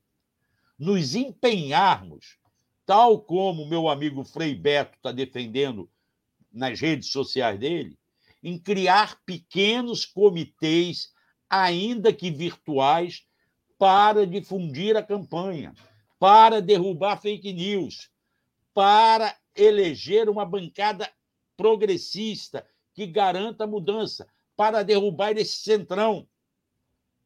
Isto tudo vem num pacote só a favor da civilidade. Perfeito. Muito bom. Marcelo, vou ler aqui alguns comentários aqui dos Vai nossos lá. internautas.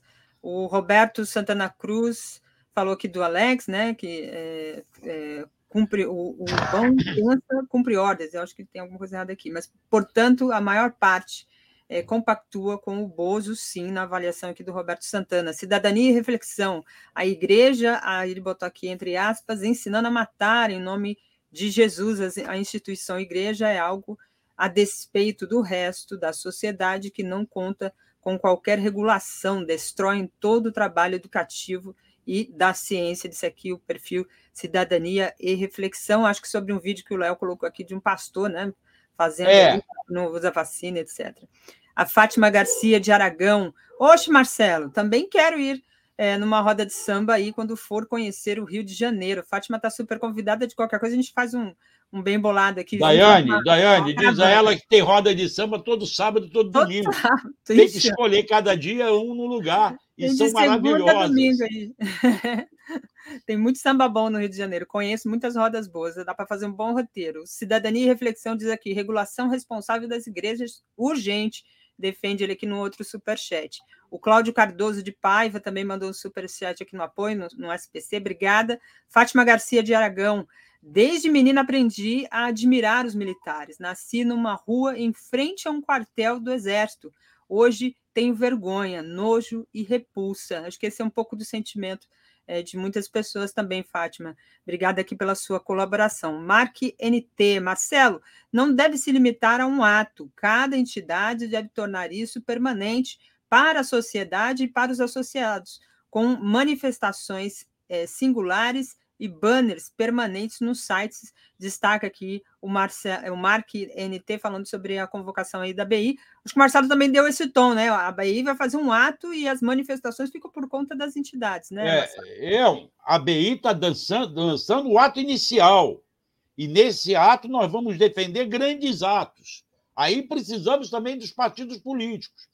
A BI não tem poder, não tem condições não tem fôlego para convocar um ato público sozinha. Então, nós estamos dando o exemplo, juntando as forças democráticas, dando um recado, ainda que num ato grande, porque o salão é grande, o auditório é grande, mas mandando um recado de que daqui para frente nós temos que ocupar as ruas e defender a democracia e a paz, a não violência.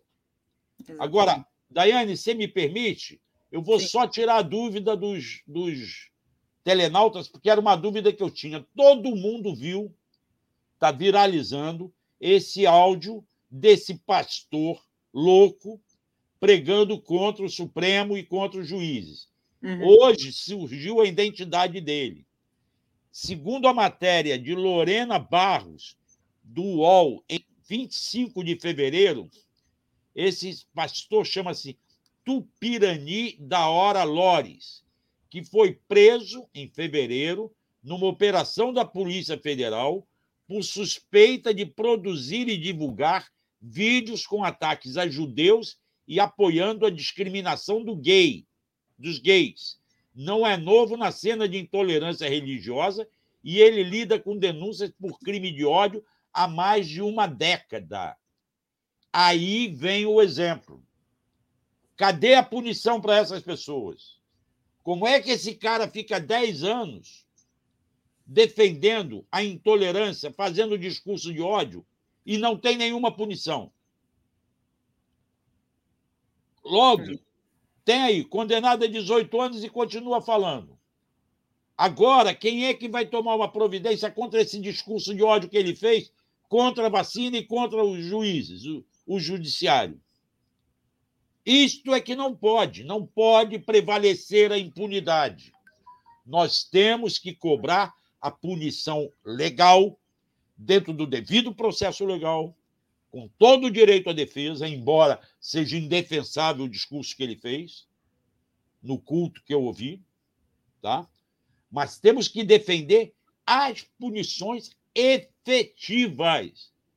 Não podem os três policiais rodoviários federais que mataram o Genivaldo estarem soltos e não responderem. Até agora não acabaram com o inquérito. Não podem os assassinos do Bruno e do Dom ficarem impunes. Aliás, vou fazer um anúncio aqui também. Sábado, na Catedral Metropolitana, na Praça da Sé, em São Paulo, Dom Odilo vai abrir as portas da igreja para um ato interreligioso. Vamos lembrar muito bem o que aconteceu com Vladimir Herzog, lembrando e repudiando a morte do Dom e do Bruno. A comissão Paulo Arnes, Comissão Arnes de Justiça e Paz, Comissão Direitos Humanos, está fazendo essa convocação. Será sábado de manhã na Catedral da Sé. Convoco todos os paulistas e lembro que quando morreu Herzog, Dom Paulo abriu a catedral junto, numa iniciativa junto com meu querido e saudoso amigo Audálio Dantas, então presidente do Sindicato dos Jornalistas. Havia risco nós estávamos na ditadura militar. O clima era pesado. Ainda assim, Dom Paulo enfrentou a ditadura com Henrique Sobel e com. Eu me esqueço o outro, do nome do outro pastor. É, enfrentamos a ditadura e realizamos aquele ato. Eu não estava lá, infelizmente. Realizar aquele ato que foi um marco histórico um ato interreligioso. Precisamos repetir isso e eu parabenizo a Igreja de São Paulo por abrir as portas da Catedral da Sé no próximo sábado. Certo? Certíssimo. Marcelo, muito obrigada aqui pela sua participação. Aproveite aí os seus dias de, de folga, não é nem férias, não vou nem, vou nem considerar como férias, mas como uma folga. Ele está sempre atento aqui a tudo, jornalista que não dorme, está é, sempre na, na ativa. Obrigada. Pastor Jamil Light, então me. A Marlene, agradeço a Marlene aqui, lembrando o nome do pastor Jamil Light, que estava é com Dom Paulo e com Henrique Sobra. Tá? Perfeito. Obrigada, Marcelo. Bom descanso. Obrigado aí. a você. Prazer encontrar com você. Prazer. Daiane, um beijo. Beijo, tchau, tchau. Antes de trazer o nosso querido Joaquim de Carvalho, que está aqui na sala de espera, antes vou passar aqui a leitura de alguns é, superchats. O Luiz Alberto Rosseng diz aqui, Marcelo, quem vai fazer valer uma decisão é, pela suspensão de porte de armas durante o período eleitoral. A polícia é, que foi cooptada pelo Nefasto, de fato, essa iniciativa é, não pode ser de ofício, né? tem que ser por parte aí do parlamento ou de alguma iniciativa de ação. O, o, judiciário não age de ofício em, em, casos como esse. Mas vou deixar essa pergunta aqui, esse assunto também lá para o Estado de Direito, a gente conversa lá às 15 horas, Lu, Luiz Alberto. A Dirce Silva, muito importante a fala do Marcelo sobre o cancelamento é, dos portes de armas neste período eleitoral. Resta saber se as instituições é, o farão presentes, está aquela aqui também. Caos diz apoiado, apoiado ao Marcelo, né? Vamos para as ruas. Bom dia, comunidade 247. Obrigada aqui pela colaboração. Cristiana Campanha, seria bom o evento pela paz fim de semana na praia. Não acho, na praia também não rende. Ricardo, acho que tá aqueles bolsonaristas que mandam aquele superchat pegadinha aqui para gente, né? Espero que não seja. O Ricardo Marinho diz aqui, Marcelo, para reconstruir o país, quatro anos é pouco. O Lula terá que segurar a onda mais oito anos. Não temos ninguém à altura é, de Lula é, entre 2022 até 2026, né? Essa pergunta também aqui, vou, vou trazer o Marcelo para conversar com o Marcelo, o Joaquim para conversar com a gente, ele talvez tenha essa resposta. Acho que é sacrificar bastante o ex-presidente Lula, né, Joaquim, porque a gente, já, a gente nem começou os quatro anos, vamos esperar terminar os quatro anos, aí lá na frente a gente pensa o que, que vai precisar de, de mais, mas qual é a sua avaliação sobre esse assunto? Bom dia. Bom dia, Daiane, bom dia, comunidade. Uma alegria estar aqui, compartilhar com vocês é, toda a apuração que nós temos feito, e eu estou em Curitiba já é, apurando o documentário. É, a gente, uns 580 dias. Tá? Então, agora estou mais intensamente nessa apuração. É... Daiane, o, o, o, Lula, que se a pergunta que eu entendi é a respeito do o que ele poderia fazer em quatro anos para reconstruir o Brasil, é isso? Né? Essa é a questão. É, ele, tá, ele já tá, o nosso internauta aqui, deixa eu pegar o nome dele, ele está dizendo que, o Ricardo Marinho, está dizendo que é pouco tempo, é, quatro anos, né? O Daiane, eu vou dar um testemunho. Em 2002, eu era repórter da Globo e uma das áreas que eu cobria era a economia e fazia para o Jornal da Globo, matéria para o Jornal Nacional, mas para o Jornal da Globo, Bom Dia Brasil, e, e era economia. E nós fizemos um curso de economia lá dentro, dois nomes do, do da, da, universidade, que era da área econômica, e ligados também ao mercado. E você sabe o que eles disseram? Isso foi mais ou menos setembro, outubro de 2002. O Brasil está quebrado, não tem salvação. O Brasil só tem que declarar a quebra, porque o Brasil estava no FMI, Brasil devia para o FMI. E aí muita gente dizia: olha, vão entregar para o Lula porque vai ser um desastre, porque o país está numa situação muito ruim. E aí o PT nunca mais vai voltar. Tá? Então é preciso. Ela acabou o PT e o Lula, etc. Foi impressionante, porque a reversão que o Lula, o Lula reverteu todas as expectativas. E foi tão rapidamente a recuperação do Brasil que eu também estava presente como repórter em 2005, num evento no Bom Retiro, em São Paulo, quando ele e o Ricardo Berzoini, que era o ministro do Trabalho da época, anunciaram, era um evento, uma inauguração, e depois eles anunciaram, falaram, queremos anunciar que geramos 10 milhões de empregos de carteira assinada. Eu, na época, essa época, eu estava no, trabalhava no, no, no Jornal da Record com o, o Boris Casoy. E eu fiz essa matéria. Então era. E eu fiquei impressionado. Eu falei, mas como é que, como é que conseguiu? Porque todo mundo ele dizia que ele prometia na campanha que geraria 10 milhões de empregos de carteira assinada até o final do mandato. E gerou no final de 2005. Já tinha os 10 milhões, eram dados oficiais. E depois, com a Dilma, acabou chegando a 20 milhões. O que eu quero dizer? Duas coisas. Primeiro, que este país, nosso país, sempre saqueado, sempre muito explorado, tem uma capacidade de regeneração muito grande, em função do seu povo, que, que só precisa de um pouquinho de incentivo. E quando tem um governo que se volte para os interesses nacionais. O Brasil teve poucos períodos assim. E sempre que teve, cresceu. Cresceu muito. Então, você tem, na época do, do, do Getúlio Vargas, você tem na época é, do Lula, voltado para o interesse nacional, fortalecendo o trabalho, que essa é a solução. Então, para o nosso internauta, para toda a comunidade, eu digo que a situação é diferente, porque o saque, vamos chamar assim, ele se intensificou. O Brasil é, é, perdeu, por exemplo, a distribuidora de, de uh, combustível, e isso é importante para você ter uma política de preços. O Brasil perdeu então, lá atrás já tinha perdido a Vale.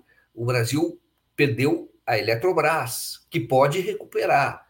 Agora, ainda tem muita coisa e ainda tem muita riqueza. O Brasil é um país extraordinariamente rico por conta do, do, do, do, seu território, das riquezas que existem no território. E o Brasil tem hoje também uma riqueza que é a riqueza ambiental é, riqueza das florestas que pode se traduzir da bio, uh, da indústria biofarmacêutica, da indústria farmacêutica, e você pode também ter isso como inserção do Brasil no mundo como uma potência, mas para isso precisa de uma grande liderança. Eu vi hoje, e a manchete, até há pouco tempo estava com a manchete 247, a entrevista que o Lula deu e até a análise do Financial Times sobre o Lula. O Financial Times é uma bíblia dos capitalistas, dos empresários do mundo. Eu me lembro que no governo do Lula, o segundo governo dele, já depois da crise de 2008, eu fui fazer uma reportagem é, na Inglaterra nessa época. E eu fui fazer uma reportagem, fiquei lá algum, algum tempo, algumas semanas. E eu me lembro que eu lia do Financial Times e sempre se dizia o seguinte: o, o Brasil é, tá dando exemplo para o mundo. Eu li isso várias vezes, eles, eles, era recorrente. Dizia que o mundo tinha que aprender com o senhor Silva, que era o Lula, que o Lula estava dando exemplo. Era, era, era assim, nesses termos. E ali você tem depois o Obama vence uh, as eleições dos Estados Unidos e o Obama vai para uma recuperação dos Estados Unidos muito baseada no que o Lula tinha feito aqui, que é do fortalecimento do mercado interno. Então, vai ser difícil? Vai ser difícil. Ninguém deve vender sonho para ninguém. É difícil. Mas eu estou dizendo duas coisas. Nosso país tem é sofrido, viu? o povo sofrido, mas se dá um pouquinho a regeneração é absurda, a resposta é absurda. Só precisa de liderança de um governo que ame o povo, que faça coisas pelo povo, e isso não há sombra de dúvida que o Lula tem esse compromisso. Não precisava nem ter voltado, não precisava voltar. Não precisava voltar. Se o Lula quisesse, tivesse essa sede de poder, em 2014 ele voltaria, porque havia um movimento para ele voltar. Mas ele respeitou o direito que a presidente Dilma tinha naquela ocasião de disputar a reeleição. E assim foi feito. Então, está no livro dele, A Verdade Vencerá. Ele falou: se a Dilma não quisesse, eu disputaria. Mas ela era um direito dela. E o governo estava bem. O Brasil tinha a menor taxa de desemprego da história, 4,7. Respeitou, e então não tem essa sede de poder, está no momento de muita maturidade e tem tudo para fazer um governo agora, se eleito, melhor do, do que foram os outros dois governos dele. Agora, essa campanha vai ser difícil, mas a gente pode falar depois. Podemos falar do tem o assunto aí sobre essa violência bolsonarista, mas é uma coisa importante que eu gostaria de falar sobre isso, sobre uh, essa campanha e a natureza dessa campanha e, e, e enfim, propor alternativas para a campanha, porque a tensão é, já é grande e vai aumentar. É muito importante. Eu, eu, acho que a gente deve falar sobre a campanha, até pela toada que o Marcelo nos trouxe aqui, né, dessa mobilização, dessa convocação que a BI é, vai fazer, de um ato na sexta-feira, convocando diversos setores, justamente para é, dar ali o tom de que não vamos aceitar esse clima. É, a sugestão aqui que o, que o, Joaquim nos trouxe é justamente nessa, nessa direção. Campanha de Lula vai reforçar mobilizações de rua. É isso, né, Joaquim? É importante ocupar as ruas neste momento, justamente porque a tentativa deste, do bolsonarismo é nos intimidar, é criar o medo, né? agora eu vou dizer para você uma coisa, pense vocês todos. Esse atentado terrorista, esse crime político lá em Foz do Iguaçu, já gerou um problema, um problema de, de, de grandes proporções, de repercussão, tá? Porque você imagina o seguinte, né? você imagina, falando especificamente da tua vida ou das pessoas próximas de você, a pessoa diz, eu vou colocar um adesivo no meu carro de apoio ao PT, a um candidato PT, com o Lula, que é um direito seu. A, a, a eleição é um momento de festa democrática. Cada um expressa o que quer fazer. Você vai pensar, porque você corre um risco de, de, de ser agredido por conta disso, porque eles são violentos. Isso mostrou agora. Existe esse crime político. Então, pense outra coisa. Uma das formas de fazer campanha é você colocar aqueles é, é, placas, tem a dimensão legal, tem uma dimensão em frente à tua casa. Aquilo é como se você dissesse aqui, eu, eu apoio o PT, e o que é maravilhoso. Então, o que eu quero dizer é o seguinte: as pessoas vão pensar duas vezes. Então, este ato terrorista, esse crime terrorista, político, de natureza terrorista, causou exatamente o que o terror causa. Tenta imobilizar as pessoas, paralisar as pessoas. Agora, é uma preocupação legítima de, das pessoas de se protegerem. Então, o que deve ser feito? Vai ter uma. É desigual. Porque se você não faz a campanha como sempre fez, certos bairros fica muito difícil você colocar dentro da sua casa qualquer tipo de manifestação, o que seria lindo. E a democracia permite isso, então a democracia já está ameaçada.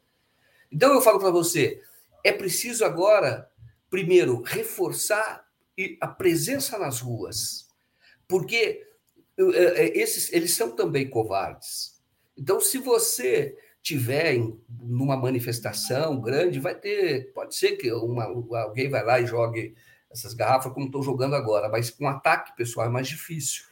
Então, é, é, esse, quando massa na rua, presença na rua, e precisa ter todos os comprometidos com a democracia. Tem que seguir o exemplo da Anitta. Da Anitta e dizer: olha, ela está fazendo isso pelo Brasil, ela não precisava fazer. Ela não precisava declarar voto no Lula. Então, é declarar voto, é estar presente, é aumentar sempre essa presença das ruas, como foi, como eu vi e participei da campanha das diretas, era um momento cívico. Porque militar é difícil. Você, quando eles entram, eles gostam, eles gostam da mamata, e para tirar tem que ter muito povo na rua. E agora, com esse clima, muita manifestação, muito apoio. Agora, quando nós vemos que o, o, o Bolsonaro, os apoiadores do Bolsonaro, incentivados pelo Bolsonaro, eles são é, eles são eles, eles, eles são tolerantes, eles veem a disputa como uma guerra. O Bolsonaro estimula isso, ele é o responsável por tudo, é claramente responsável. Eu não entendo até agora por que, que ninguém fez uma representação contra ele por incitação ao crime, porque já houve um crime. E quem incitou? Bolsonaro. Porque nos dias anteriores ele vinha falando, você sabe como se preparar. Ele vinha dizendo, estamos numa guerra. Falou, falou no dia anterior. É uma guerra do bem contra o mal. Isso incentiva, estimula as pessoas que o apoiam, que já são, pelo que vemos, de uma natureza é, violenta. Nós vemos isso estimula a que cometam crimes. Então tem que fazer até uma denúncia contra ele por apologia ou incitação, né? Incitação ao crime, porque é o que ele está fazendo o tempo todo. Então, estimulando os seus apoiadores quanto as instituições brasileiras, para colocar uma instituição contra outra, porque o Bolsonaro claramente ele não escondeu isso. O Bolsonaro quer uma guerra civil. Ele disse isso. E o Bolsonaro, que dizia isso em vídeo nessa época, 1999, não mudou nada. É o mesmo Bolsonaro. É a mesma coisa. O canalha não muda. Canalha dá um tempo. Ele deu um tempo ali, aparecia no CQC, como se fosse um, algo palatável, o CQC naturalizando ele, normalizando, diz, ah, olha só que cara engraçado, não sei o que e tal. Ele fazia os gastos, ele aparecia na Luciana Jimenez, a imprensa não falava exatamente o perigo que ele representava, mas ele não mudou. Ele é o mesmo, ele é o mesmo de sempre. E quem faz o que ele faz não pode ser definido de outra forma, senão canalha. Exatamente. Você citou o caso da imprensa, eu coloquei na tela é, uma matéria que nós publicamos sobre o editorial do Estadão, que diz que Bolsonaro promove macabro, vale tudo e busca manter o Brasil sob tensão permanente, que é um pouco também do que você já estava afirmando. Essa fala do, do esse editorial do Estadão segue também alguns outros jornais que hoje, é, da, da, da, fala ambígua que tinha ontem sobre a questão do assassinato, hoje destoou um pouco. Como é que você vê esse comportamento midiático nesse momento também? É, ontem estava meio pela terceira via, hoje parece um pouco mais no fato, né, Joaquim? Bom, eu acho que eu estou esperando o editorial do Estadão dizendo o seguinte: desculpem, nós dissemos para vocês que a escolha era muito difícil. E nós estamos vendo que não era, nós já sabíamos. Então, me desculpe. Aí faz um segundo editorial. Me desculpe. Eu, quando apoiei o golpe em 2016, eu errei por tais e tais motivos. Na verdade, eles apoiaram porque sabiam que o que eles queriam acontecer, o que é ponte para o futuro, privatização, etc. Mas na questão da escolha é muito difícil, é possível que eles ainda. Ou, ou, ou, ou é, é, vamos dizer assim, não é uma loucura, não é irreal esperar que eles façam um pedido de desculpa. É, você vê o editorial, o editorial é correto. Eu vi o editorial, é correto, a análise deles é correta, entendeu?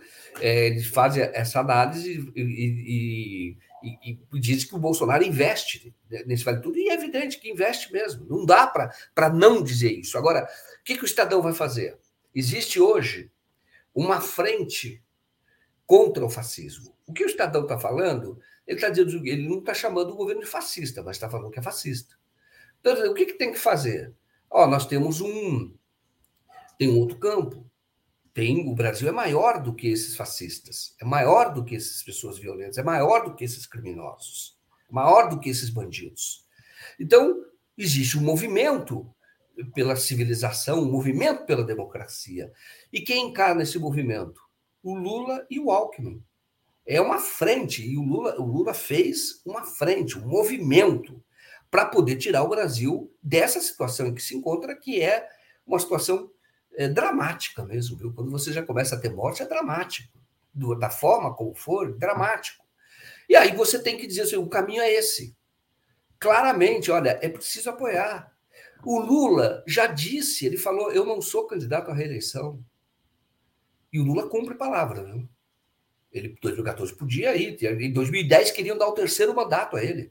Ele não aceitou. Porque seria mais ou menos a solução que tinha sido do Evo Morales, na Bolívia, e do Chaves, na Venezuela.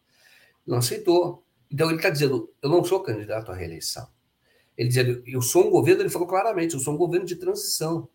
Isto é, eu quero derrotar essa coisa horrorosa que tem aí, entendeu? Que nós temos hoje, esse desgoverno, e depois, daqui a quatro anos, entregar para os mais jovens, para que continue um projeto de nação, um projeto de inclusão social. Eu vou falar uma coisa para você, Dani. O Lula, eu entrevistei o Lula na prisão, né? Na, foi o quarto jornalista entrevistei, que fizemos a entrevista com o Lula na prisão. Com ordem judicial, porque não queriam deixar que o Lula concedesse entrevista naquela ocasião, e foi depois da eleição. E eu falei na época sobre os militares, sobre a questão da colônia, Brasil colônia, e sobre até o, o Bolsonaro. O, o, o, Lula era muito, o Lula é muito equilibrado. Ele estava esperando para ver. Tanto que eu falava naquela ocasião, essa, essa, entrevista foi no início de 2019, né? Então eu, eu, eu falava naquela ocasião do impeachment. Já, o, o Bolsonaro já tinha é, cometido é, crime de responsabilidade. O Lula foi muito contido, mas muito contido.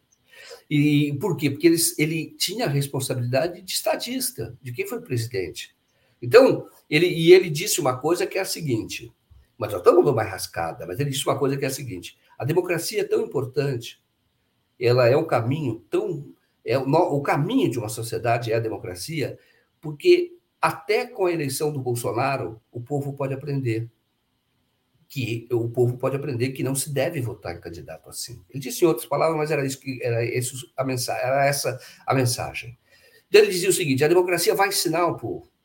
E aí, quando ele estava falando do povo, ele estava falando como o Estadão, como a Globo, como setores da sociedade que não entenderam o perigo que era o Bolsonaro. Tinha um candidato que é um professor universitário absolutamente comprometido com princípios da civilização e o outro que era barbárie pura, que é o, o Bolsonaro. Hoje a gente está vendo a barbárie. Mas isso já foi, nós dissemos lá atrás, dizendo, olha, a escolha é essa, não é escolha muito difícil. É fácil você dizer o que, que você quer. Você quer. O que, que você prefere? Você prefere é, pular, nadar dentro de um esgoto ou você prefere no Rio Limpo? O que, que você prefere? Era isso. Naquela época exatamente, não era escolha muito difícil. Então, o, Lula falava isso que as pessoas iam aprender. Que, e agora, veja que, espero que, que aprenda, muitos já aprenderam, você percebe que quem, muitos que votaram não votam mais no Bolsonaro. E agora tá, existe uma turma aí que, que, que continua, mas é, não é a maioria do país. Mas, o, mas é preciso ainda um trabalho de fazer chegar às pessoas de que isso não é normal, de que o Bolsonaro no governo vai continuar arrasando o Brasil. É preciso é, mostrar às pessoas que hoje nós vivemos um momento que o Brasil era para estar de novo no auge. Por quê? porque nós temos um boom das commodities no mundo, como teve uhum. naquela ocasião do Lula. Só que o Brasil poderia ter crescido nesse período, aproveitado esse boom. Pelo contrário, o Brasil tá, tem muito miserável, uma vergonha. É uma vergonha você ir, por exemplo, andar pelas ruas de São Paulo, fiz a matéria, vai lá na Praça da Sé, é uma tragédia. As pessoas estão passando fome, elas vão lá em busca da única alimentação do dia entendeu? Pessoas mais velhas, crianças, todos que não têm mais. Como é esse o Brasil? Nós estamos no mundo das commodities, entendeu? Tem o um mundo das commodities, o preço subiu daquilo que o Brasil é forte. Então, o Brasil poderia estar tá acumulando mais divisas, inclusive, mas não está. Acumulou muito na época do, do, do, Lula e da Dilma, justamente pela responsabilidade com como governam. O Brasil, quando eu falei para você que eu fiz aquele curso, o Brasil não tinha dinheiro para honrar os seus compromissos. Então, o Brasil precisou ir ao FMI. Pediu dinheiro, que a Argentina está nessa situação hoje, por isso que ela está em grande dificuldade. Ela não consegue sair. Então, você pega, não está conseguindo, espero que consiga. Você pega esse, esse, esse, esse excedente e você não gasta, você acumula reservas, vai acumulando reservas. E aí o Brasil acumulou, devia naquela ocasião muito grande, o Brasil no governo do Lula e Dilma acumulou, é o que segura o Brasil, é o que segura a moeda brasileira. Que tudo aquilo que o Lula e a Dilma fizeram, que foram responsáveis, eram para estar até melhor, porque nós éramos para estar melhores, porque o, ele criou um fundo soberano que o Temer destruiu, que era formado por é, é, receita do petróleo, que, que é o que tem na Noruega. Aí o Temer autorizou que esse fundo soberano fosse gastos fosse usado nos gastos correntes. Destruiu, irresponsável. Mas é isso que eles fazem, eles querem saquear, eles não estão preocupados com uh, o Brasil, com a, a vamos dizer, a, que seja o equilíbrio das contas, nada disso. Aí tem esse discurso de que o, o Lula vai gastar mais do que arrecada, o Estadão chegou a fazer editorial sobre isso, o Globo editorial por isso. E, e você fala o seguinte, será que esses caras são burros, não viram o que foi o governo? O governo teve uma responsabilidade fiscal enorme. O Brasil recebia seguidos graus de investimento. O, o, o Haddad, quando foi prefeito de São Paulo, São Paulo era conhecido por ter uma dívida impagável, que era difícil a dívida de São Paulo. O, o, o Haddad fez a renegociação toda da dívida. O Brasil tem dinheiro, ou São Paulo tem dinheiro em caixa, fez a mesma coisa que o fez no plano federal. Dinheiro em caixa, e a cidade de São Paulo recebeu o grau de investimento que tem hoje, dizendo para o mundo: invistam lá que ali as coisas estão em ordem. O Brasil era desse jeito. E vai, vai ser de novo. Vai ser de novo. Por quê? Porque é, é, é governo de quem ama o país, de quem ama o que faz, de que sabe que tem que fazer isso. Mas amar o país pelo quê? Pelo povo, pô. Óbvio. Você equilibra as contas, você atrai investimentos, porque o que, que as pessoas querem? Trabalho. As pessoas querem emprego. As pessoas querem. Entendeu? Ninguém quer ficar na fila pedindo comida.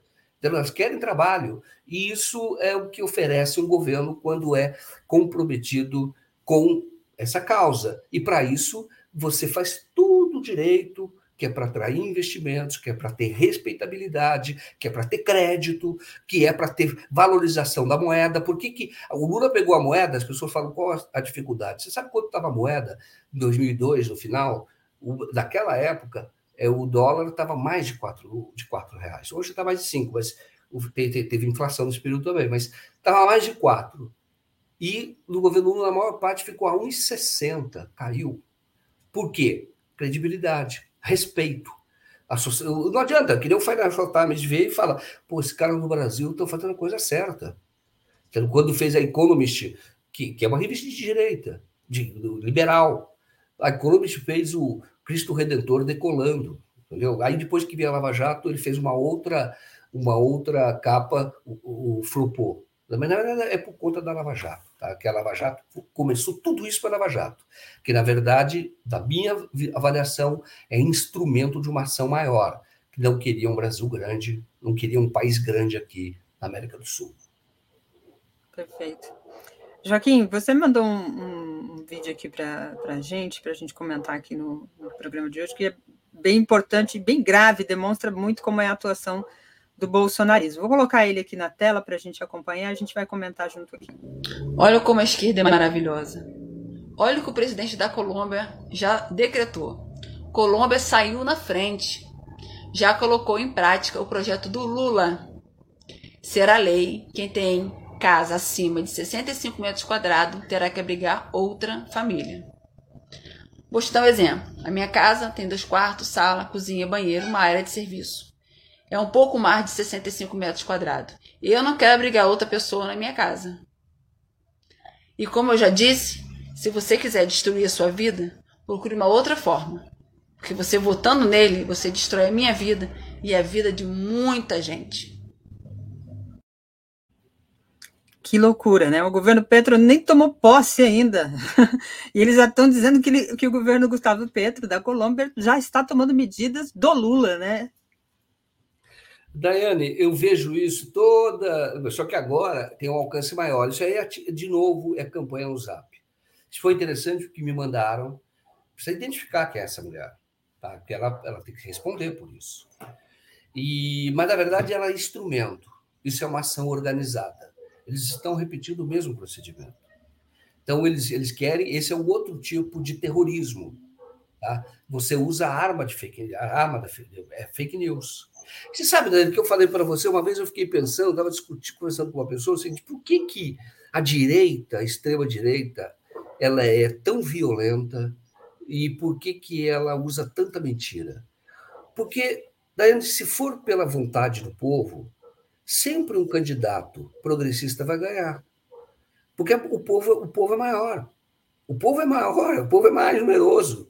Só que o povo, o povo faz as coisas direito. As pessoas querem. Eu falo povo, é aquele cara que levantou hoje às 5 horas da manhã, pegou o ônibus lá em Seropédica, no, no Rio de Janeiro, andou duas horas e meia para chegar até o local de trabalho dele, porque está tudo concentrado lá, ou na Zona Sul, no centro. Então ele vai para lá, ou tem, tem, tem na Barra também. Então você vai lá duas horas e meia, você usa, trabalha. Mais tarde ele vai andar mais duas horas e meia, perdeu cinco horas da vida dele só dentro de ônibus lotado, etc. Mas esse povo, esse povo é, é, é, é trabalhador. O que esse povo quer é, é, é um governo que seja comprometido com ele. Esse povo votou até parte dele, votou no Bolsonaro, acreditando que o Bolsonaro, primeiro que o Lula não podia disputar e aí fala, pô, se o Lula não pode, esse cara aí tá falando coisa, ele tem atitude. Vamos ver se ele. As pessoas achavam que atitude.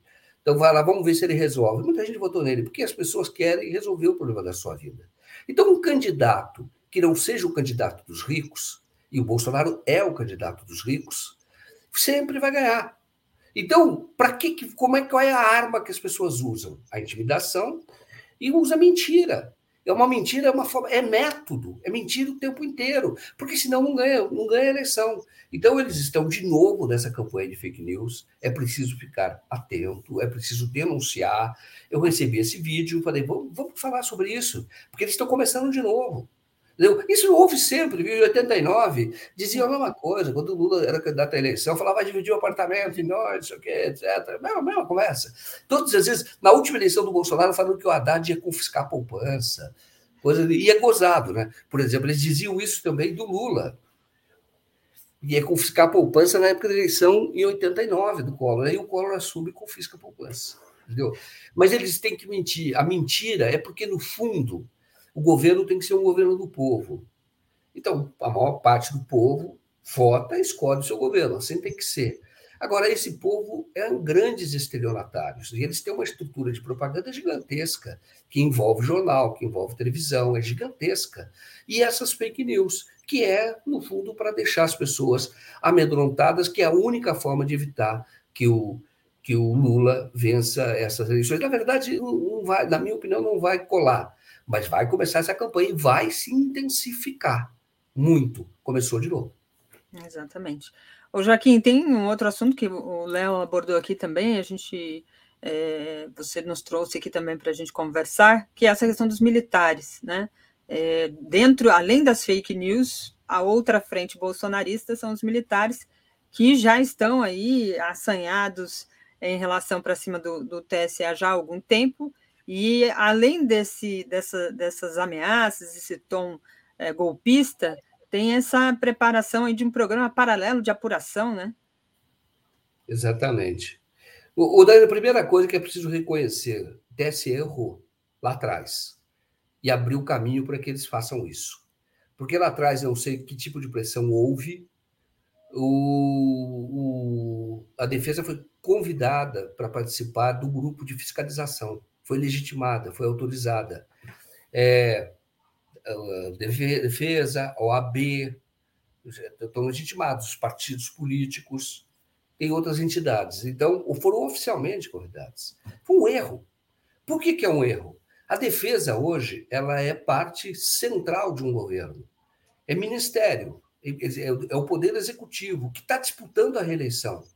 Então, o TSE convidou para participar legitimar, para fiscalizar, convidou o governo, o interessado, o que é candidato à reeleição. Claro que ia dar errado. E está dando errado. Agora, isso não significa que a sociedade brasileira deva se calar diante desta ameaça. Porque o que eles estão fazendo é o seguinte: eles sabem, eles sabem que não tem fraude.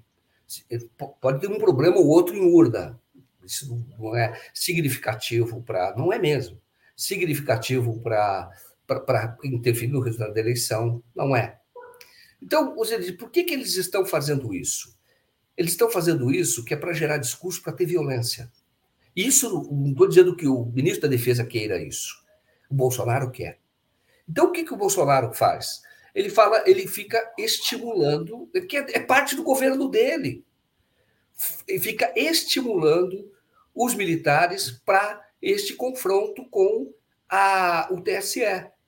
Por quê? Porque tem uma parte da população que ainda acha que tem que ter intervenção militar, que o militar não é corrupto, que é um erro, viu? A história mostra que é um erro.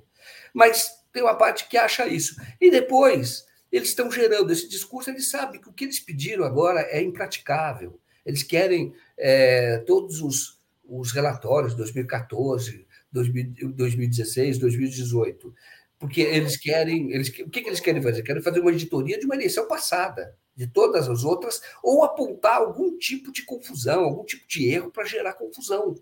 Para dizer, olha, estamos pedindo e não recebemos, está vendo? Eles querem gerar discurso, porque muita gente só lê manchete, vê a notícia rapidamente, fala, ó, a defesa está preocupada, porque roubar a eleição do Bolsonaro.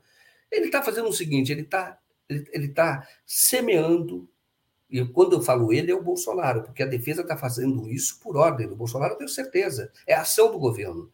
Está semeando, está plantando ali a semente que vai dar erva daninha, que vai dar problema. É o que eles estão fazendo. Porque quem realiza a eleição é o TSE organiza, os partidos políticos fiscalizam, entidades da sociedade podem fiscalizar também. Agora, o governo que é candidato à reeleição não fiscaliza, ele não tem essa. Pode até, através do partido político, fiscalizar, pode, mas não tem esse poder de fazer essa ingerência que o Ministério da Defesa está tentando fazer e tentando ditar como vai ser. Ó, vamos para lá, vamos para cá. Mas no fundo eles sabem que não vai. E no fundo eles sabem que não tem fraude, porque senão o Bolsonaro não seria eleito a vida inteira pela urna eletrônica, eles sabem.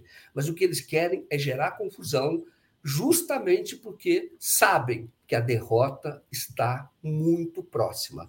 Mas aí eles querem, vão gerar essa confusão, mas a gente não pode se intimidar, não, viu? Tem que, tem que discutir isso, tem que é, é, levar informação para quem precisa de informação, informação correta, e mostrar que é, é, um, é um absurdo você ter o Ministério da Defesa tentando é, dizer como é que é, fiscal, como é que vai ser a apuração. Isso é uma, vão fazer apuração paralela. Mas, no fundo, o que eles querem é contestar o resultado da eleição. É isso é. que eles vão fazer. Exatamente. Joaquim, muito obrigada pela sua participação aqui conosco nesta manhã aqui de terça-feira. Sempre bom falar contigo. Como disse aqui o internauta, coloquei na tela uma aula de jornalismo. Ele está em Curitiba preparando aí mais um, trabalho de reportagem, de, de documentário é, vai trazer mais informações. Pena que a gente não tem tempo muito para tratar sobre isso, mas na próxima, na quinta-feira, né, a gente vai se falar de novo e a gente detalha. Obrigada, Joaquim. Tchau, Daiane. Obrigado. Bom dia a todos. Bom trabalho aí. Valeu. Até se mais. cuidem, saúde aí. Máscara, sempre cuidado aí. Beijo, tchau, tchau. Vou trazer aqui, antes de, de trazer a nossa querida Tereza, que está aqui na sala de espera, vou ler aqui alguns comentários. O Atermo Scott é, é, Feliciano diz: depois dos assassinatos de Genivaldo, Dom e Bruno e Marcelo Arruda, podemos dizer aos apoiadores de Bolsonaro é, é, que os apoiadores de Bolsonaro são genocidas e canalhas? Indagou ele aqui. O Taneu Campos precisa ser criado um site, a mentira e a verdade, para que é, a militância possa responder às fake news. Importante esse toque aqui, de repente a gente até pensa numa numa janela ali do nosso site para tratar sobre esse assunto nas eleições. A gente faz isso de forma é, geral, né, colocando ali nas, nas, nas, editorias, mas de repente criar um espaço só para isso. Jorge Rufino é, da Cunha diz lugar de militares é nas fronteiras, ele bota aqui na hashtag, obrigada aqui pela colaboração também. Miriam Pereira Ramos, não podemos ter medo, não fujo da luta, Marcelo foi um herói, mostrou aos bolsomínios que se vierem nos metralhar vão ser recebidos à altura. Marcelo presente, disse aqui a Miriam Pereira. Heloísa Helena Costa, Joaquim, a gente não é, colocar adesivo no carro e declarar nosso voto também é prejudicial para todos os políticos, de qualquer espectro da política, destaca ela aqui, reforçando o comentário aqui do, do Joaquim. Leila Jenkins diz a ABI tem que cobrar da imprensa que respeite o contraditório e tenha crítica é, à fakeada. Isso é, é, parte aí dessas, dessas pontuações feitas pela lei, a ABI faz é, costumeiramente. Acho que eram esses aqui. Vamos chamar a nossa querida Tereza, tem uma série de pautas aqui do, do, do dia que a gente vai tratar com a conversa com ela, e certamente ela vai trazer a análise é, precisa e de muita informação, que hoje é um dia quente lá em Brasília. Bora lá. Comentário de Tereza Cruvinel. Bom dia, Tereza, tudo bem? Bom dia, Daiane. Bom dia, comunidade. Bom dia. Tereza, a gente está bastante aqui comentando as repercussões ainda é, políticas, jurídicas, enfim, da imprensa em relação ao assassinato do Marcelo Arruda. É, a gente trouxe aí ao longo desse, dessa manhã alguns detalhes sobre a repercussão midiática, né? Como a mídia foi mudando, modulando aí o seu discurso. Como é que você viu é, essa, esse, essa, esse, esse espectro da mídia em relação a esse crime tão bárbaro? Engraçado, tem umas coisas que acontecem, é, que acontecem em finais de semana, e a mídia demora a tomar o pulso da gravidade, né? demora, é, não sei se é por uma questão apenas assim interna, operacional, né? porque fim de semana é um plantão, não tem chefia. É, isso aconteceu também, por exemplo, na morte do no assassinato de Dom e Bruno, né? que também foi o desaparecimento foi no, no domingo e, e a, assim a, a, mídia demorou a entrar num estado de digamos de maior alerta e, e, e atenção àquilo que estava acontecendo lá no Amazonas mesmo agora com esse crime né um crime é, de ódio né? Um crime político é inaceitável em nenhuma em qualquer democracia. Alguém ser assassinado por sua posição por sua posição política, sua preferência eleitoral. E no domingo e mesmo ontem, no início do dia, a gente tinha a mídia tratando aquilo é, primeiro sem a devida gravidade, depois um certo discurso ambíguo de é, os dois lados, né?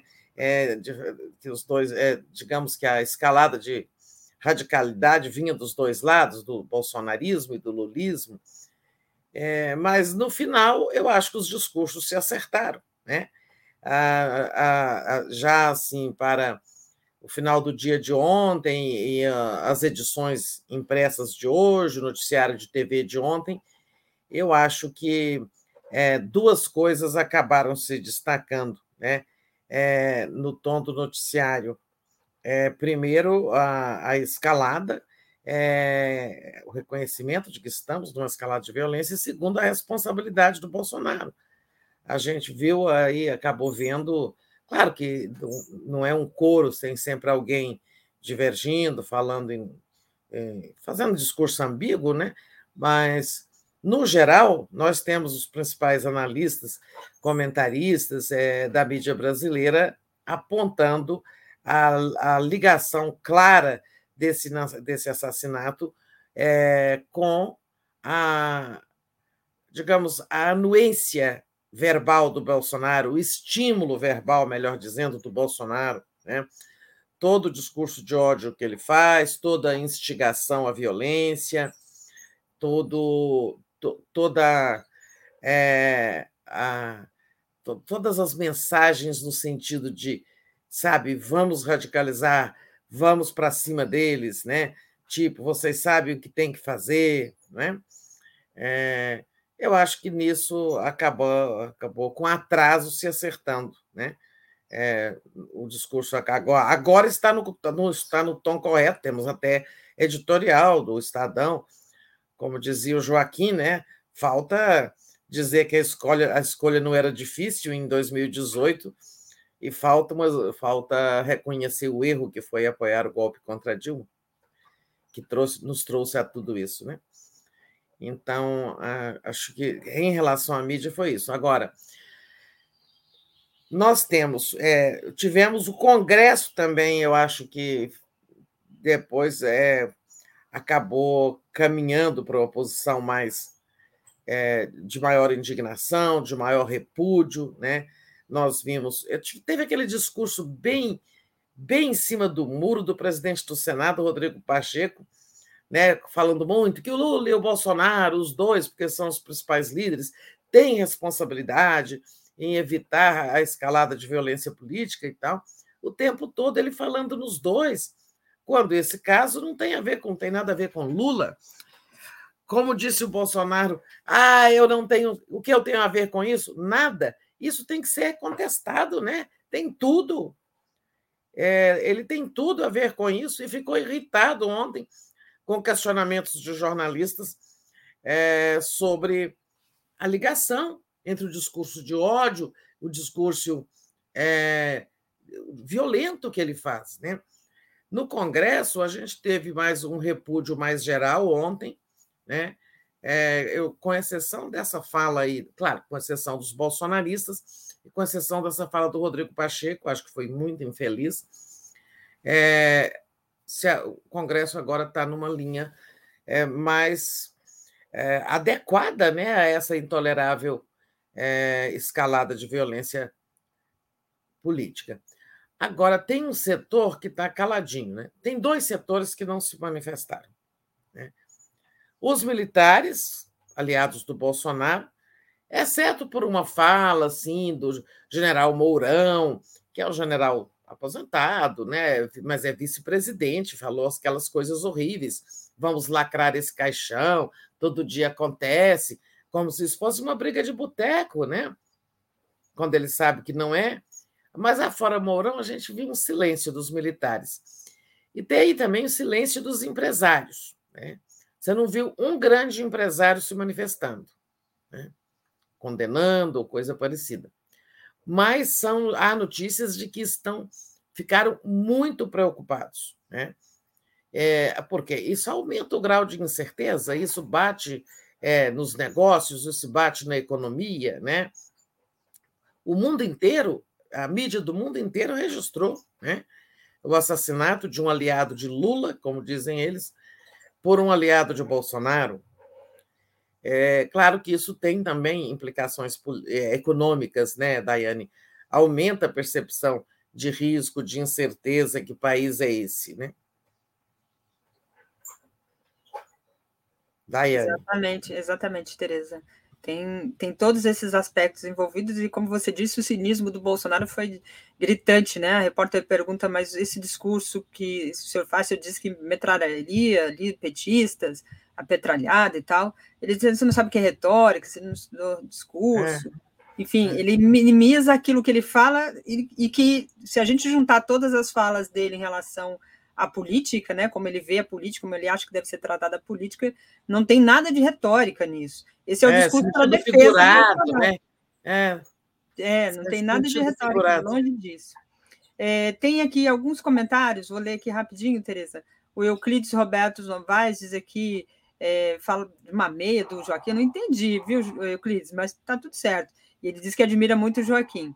O, a Marifate Fátima diz o, o, a fala do Joaquim é um levanta aqui, faz uma oração, enche o coração, diz ela para ele, né? É, de amor e esperança para aguentar é, aí, porque vem o demônio para destruir e implantar o ódio e o mal, disse ela aqui, dizendo para o Joaquim ter estímulo. Ele está lá em, em, em, Curitiba, imagina que deve ter muito estímulo. Hoje tem inauguração aí do Museu da Lava Jato, ainda tem, tem a Lava Jato lá para para eles é, se apegarem numa tentativa aí de lançar o Moro. Acho que não vai ter muita repercussão, mas de qualquer forma vamos acompanhar como é que se desenrola. É, hoje tem é, muito a, a, discutir aqui sobre o Congresso, né? É, a votação, você disse que ia ter lá a votação sobre a questão da LDO, né? E dentro dessa votação da, da LDO teve o um caso aí do, do orçamento secreto que ia entrar como medida de emenda impositiva. E aí o relator, é, que a gente falou ontem, né, que era, acho que não sei o que, Duval, eu esqueci o nome dele. Marcos Duval. Marcos Duval. é, acabou que ele é o relator da, da, da medida, acabou tirando essa, essa proposta é, de medida impositiva e deu um reboliço, e aí o, Rodrigo Pacheco suspendeu lá aí a votação. Fala para a gente como é que está esse ambiente aí. Sim, Daiane, mas deixa eu só voltar aqui ainda ao ah, assunto ah, do assassinato. Queria comentar mais duas coisas, né? É, o que que estão, o que que poderão fazer as instituições para conter é, essa escalada de violência? Porque o Bolsonaro vai continuar insuflando, né? não há uhum. dúvida. É, ele que podem fazer as instituições, né? Olha, hoje tem a, a, os sete partidos ali que apoiam a candidatura do Lula vão ao TSE, né? Pedir alguma providência ao Faquin, né? Ah, porque isso não vai parar, né? O Lula mesmo disse ontem que não vai parar, né? Que tem clareza de que vai continuar, vai aumentar, vai piorar, mas que nem por isso vai se intimidar é, e que vai, é, e vai continuar fazendo movimentação de rua, vai continuar é, falando ao povo, etc. Né? É, olha, teve um estudo, né, que o Globo publica um estudo de, da violência política. É, ele diz que sim, só entre março e abril, entre abril e junho, né, foram 174 casos, não de assassinatos, naturalmente, mas é, de violências, de registros de violência de toda forma, né? Desde drone em Uberlândia, a bomba é, coquetel Urinotov lá em, no Rio, até culminar nesse assassinato, mas é, Brasil afora outros 174 registros, né? E isso é um aumento aí de 23% em relação ao mesmo período do ano passado. Então, vai continuar. O que, que podem fazer as instituições, né? É, eu acho que o TSE tem muito pouco a fazer, a não ser uma campanha. Né? É, o TSE tem, tem um direito aí a inserções nas televisões, né? É, aquelas mensagens, campanhas como a que ele fez, foi bem sucedida para que os jovens se alistassem, os jovens com 16 anos se alistassem para votar, mesmo o voto não sendo obrigatório. Isso deu resultados ou campanhas é, educativas, outras que o TSE sempre faz, contra compra de voto, etc. Então, acho que o TSE pode fazer uma campanha, né?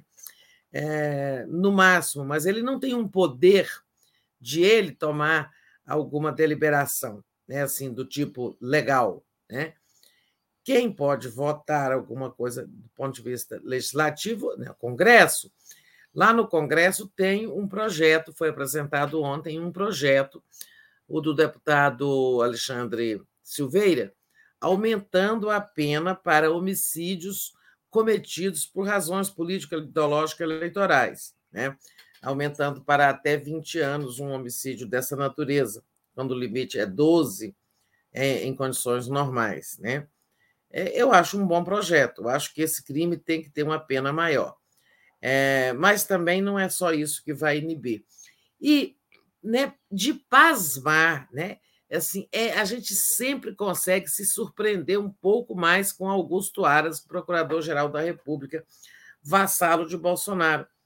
Os, os, sete partidos vão ao TSE e também vão à Procuradoria-Geral da República pedir a federalização das investigações né, desse crime de Foz do Iguaçu.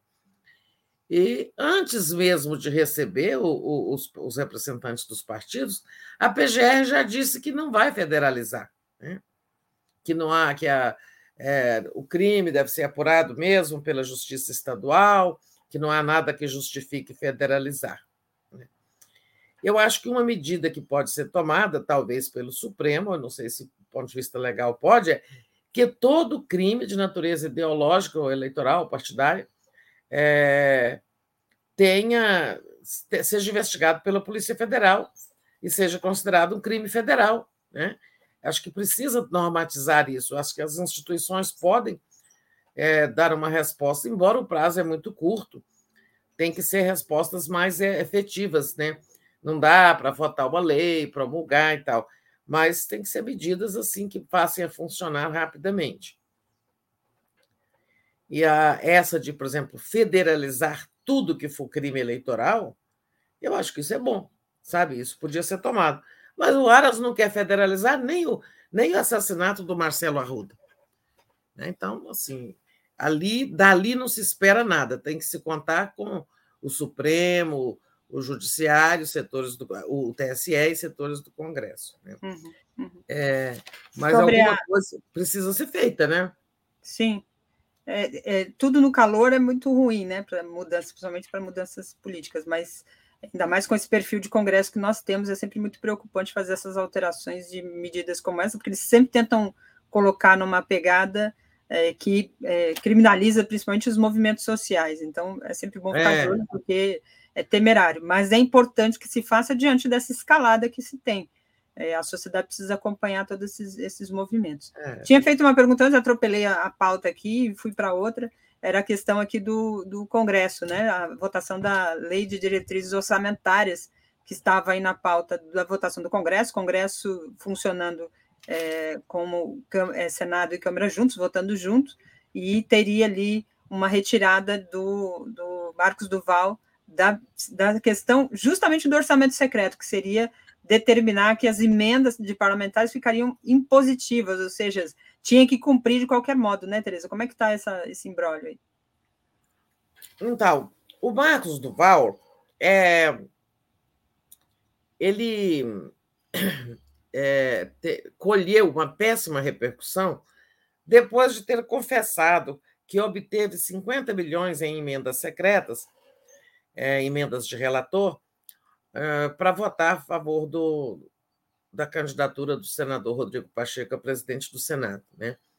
Repercutiu tão mal, ele resolveu, como relator da LDO, atirar a obrigatoriedade que já tinha, a execução obrigatória, chamada impositividade, ou seja, você põe uma canga no pescoço do presidente e diz: esse dinheiro você tem que liberar para os parlamentares. Claro que não é para eles, é para projetos em seus municípios, etc., mas é, isso é uma forma. É, é, o principal instrumento de fazer política no Brasil é ter dinheiro para os seus eleitores. Né? Essa impositividade, o Duval disse que ia retirar no plenário, no, no texto que vai ao plenário. O, o senador Rodrigo Pacheco não gostou. Isso vai ser resolvido no voto. Né? É, quer dizer, a, a, acho que imagino que a LDO hoje tenha a votação concluída. E isso vai ser no voto. E acho que a repercussão foi muito, muito negativa. Pode cair, sim, é, por outro lado, a maioria do Centrão, quer dizer, pelo menos boa parte do Centrão, não quer abrir mão dessa impositividade. Eu não, não arrisco nenhuma, nenhuma previsão do que vai acontecer aí, porque tem está bem dividido isso. Alguns acham que não se deve impor isso ao futuro presidente, porque vai ser muito ruim, desgastante para eles, e outros acham que tem que logo garantir que o Bolsonaro vai perder a eleição mesmo e que é preciso impor isso ao futuro presidente. Né? Isso vai para o voto, Daiane. Agora, é, a outra votação é, também eu não estou achando já tão certo, é, já tão certa a aprovação da PEC, kamikaze, desespero, é, qualquer coisa, né? essa que traz os benefícios sociais que não existiam, é, amparados num falso estado de emergência, né, uhum. para beneficiar o Bolsonaro eleitoralmente. Eu acho que é, passou lá no Senado com muita tranquilidade, não conseguiram votar na quinta-feira e vão tentar hoje. É, claro que os governistas querem, é, o governo tem maioria lá, um rolo compressor danado, mas eu achei sintomático o Centrão ter faltado a votação na quinta-feira. Né? Só por isso que eu digo, já não estou tão certa, porque era assim, eram dois e dois são quatro, né? Essa aprovação. Não sei se foi assim só acidental, né? A falta de coro na quinta-feira, ou se tem algo mais, ou se o Centrão já está mandando recado, é, se podem derrubar o estado de emergência, se derrubarem esse artigo que estabelece um estado de emergência em função do aumento dos preços internacionais de petróleo, aí o Bolsonaro sofre uma grande derrota, porque passa a ser possível apenas aumentar o Auxílio Brasil de 400 para 600 e apenas dobrar o valor do Vale Gás de 53 para 106 reais. Né? Não poderiam ser aprovados Bolsa Caminhoneiro de mil reais, Bolsa Taxista de 200 reais e mais outras três medidas, uma para passagens intermunicipais para idosos, em suma, o pacote vai ficar bem né, desidratado se houver essa queda do estado de emergência na votação de hoje à noite. Mas não dá para apostar muito, não. Está muito nebuloso isso aqui hoje, sabe? Ah, ah, voltando assim rapidamente ao assassinato de Marcelo Arruda, é, uma insatisfa há uma insatisfação muito grande com o Bolsonaro do tipo: nós estamos aqui, estou falando da parte da base aliada. Uhum. Nós ajudamos o cara, a gente aprova tudo que ele quer, a gente aprova, apoia a candidatura dele. E, no entanto, ele não faz nada para melhorar nas pesquisas. E tudo que ele faz piora. Né? Desculpe. Por ocasião da, do assassinato de Bruno Dom, né, é, os aliados ficaram muito insatisfeitos com o comportamento do Bolsonaro, que, como nós lembramos, foi horrível. Ele nunca nem falou o nome né, é, de Dom Philips e Bruno, é, Bruno Pereira. Né? É, ele sugeriu que eles estavam numa aventura, que, em suma, fizeram por merecer, faltou pouco dizer isso, né? E agora foi pior ainda. Os aliados estão dizendo essa matéria que você mostrou aí, né? É, que ele só reforça a imagem dele de uma pessoa truculenta, violenta, né? Que todos esses discursos que ele fez nas últimas horas. Isso deixou o pessoal muito mal satisfeito, sabe? E como tem gente querendo pular do barco, né? É, porque a candidatura do Bolsonaro realmente é, não é alvissareira, né? É, pode ser que isso se reflita nas votações, sabe? Tem gente, claro que tem gente querendo cair do barco, né? Sair do barco. Isso a gente sabe que tem. É, ainda mais com as perspectivas de pesquisas, os resultados, enfim, a coisa vai tomando uma proporção diferente aí. É, tanto o, o Bolsonaro como os seus aliados, não, o próprio foi o Carlos ou foi o Eduardo que fez aniversário ontem? Não sei, nem acompanho muito esse. No domingo foi o Eduardo, né? Com aquele 38. Ah, pois é, Escreveram é. lá. Ele fez 38 anos, né? Aquele bolo. Eduardo Bolsonaro, feliz 38. Olha que trocadilho, né? É, infame. É, é, num país com tanta violência. É, e, e, usar a arma como forma de celebração, né? A arma que é um instrumento de ameaça, é um instrumento de intimidação, é, é um instrumento de força das seguranças e é, tal, mas ele não é da morte, né? A arma é símbolo é, da morte. Exato. Então é o, é o, cara que celebra, celebra no aniversário a morte, né? Muito contraditório. É, com a criancinha no colo, né? Com a filha, mulher de lado, que coisa horrível. É, então, assim, eles não gostaram, sabe? Os aliados não gostaram nem um pouco dessa, desse comportamento do Bolsonaro. Juntando isso com as pesquisas que não são favoráveis, é, eu acho assim, a votação de quinta-feira não ter acontecido é sintomática, mas pode ter sido só um acidente. Hum. Veremos hoje se eles votam a LDO e como. É, a LDO eles precisam votar porque querem todos ir para a campanha, e enquanto não se vota a LDO, não se pode entrar em recesso. Uhum. Então, eles vão votar LDO de qualquer jeito, com mudança, sem mudança, em positividade ou não das emendas de relator, vão votar para ficarem livres, poderem ir para logo para as bases é, fazer campanha, né? A, a, turma quer se reeleger.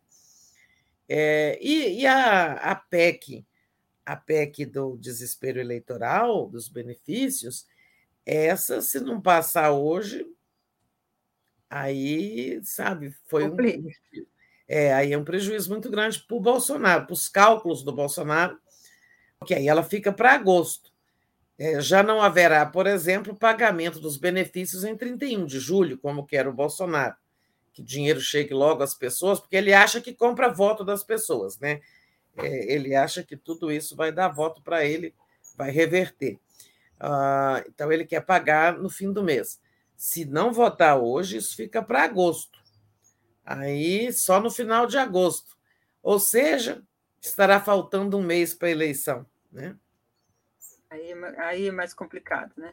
É mais complicado. É, é, é, criar um ambiente mais tenso. Vamos ver, a, a Tereza trouxe esses elementos aqui da, dessas votações, e que estranha um pouco, né? Porque tava, o, o Arthur Lira estava numa toada de trator, vamos aprovar tudo hoje, e aí teve que puxar o freio de mão. Isso chama atenção porque não é uma característica do Lira.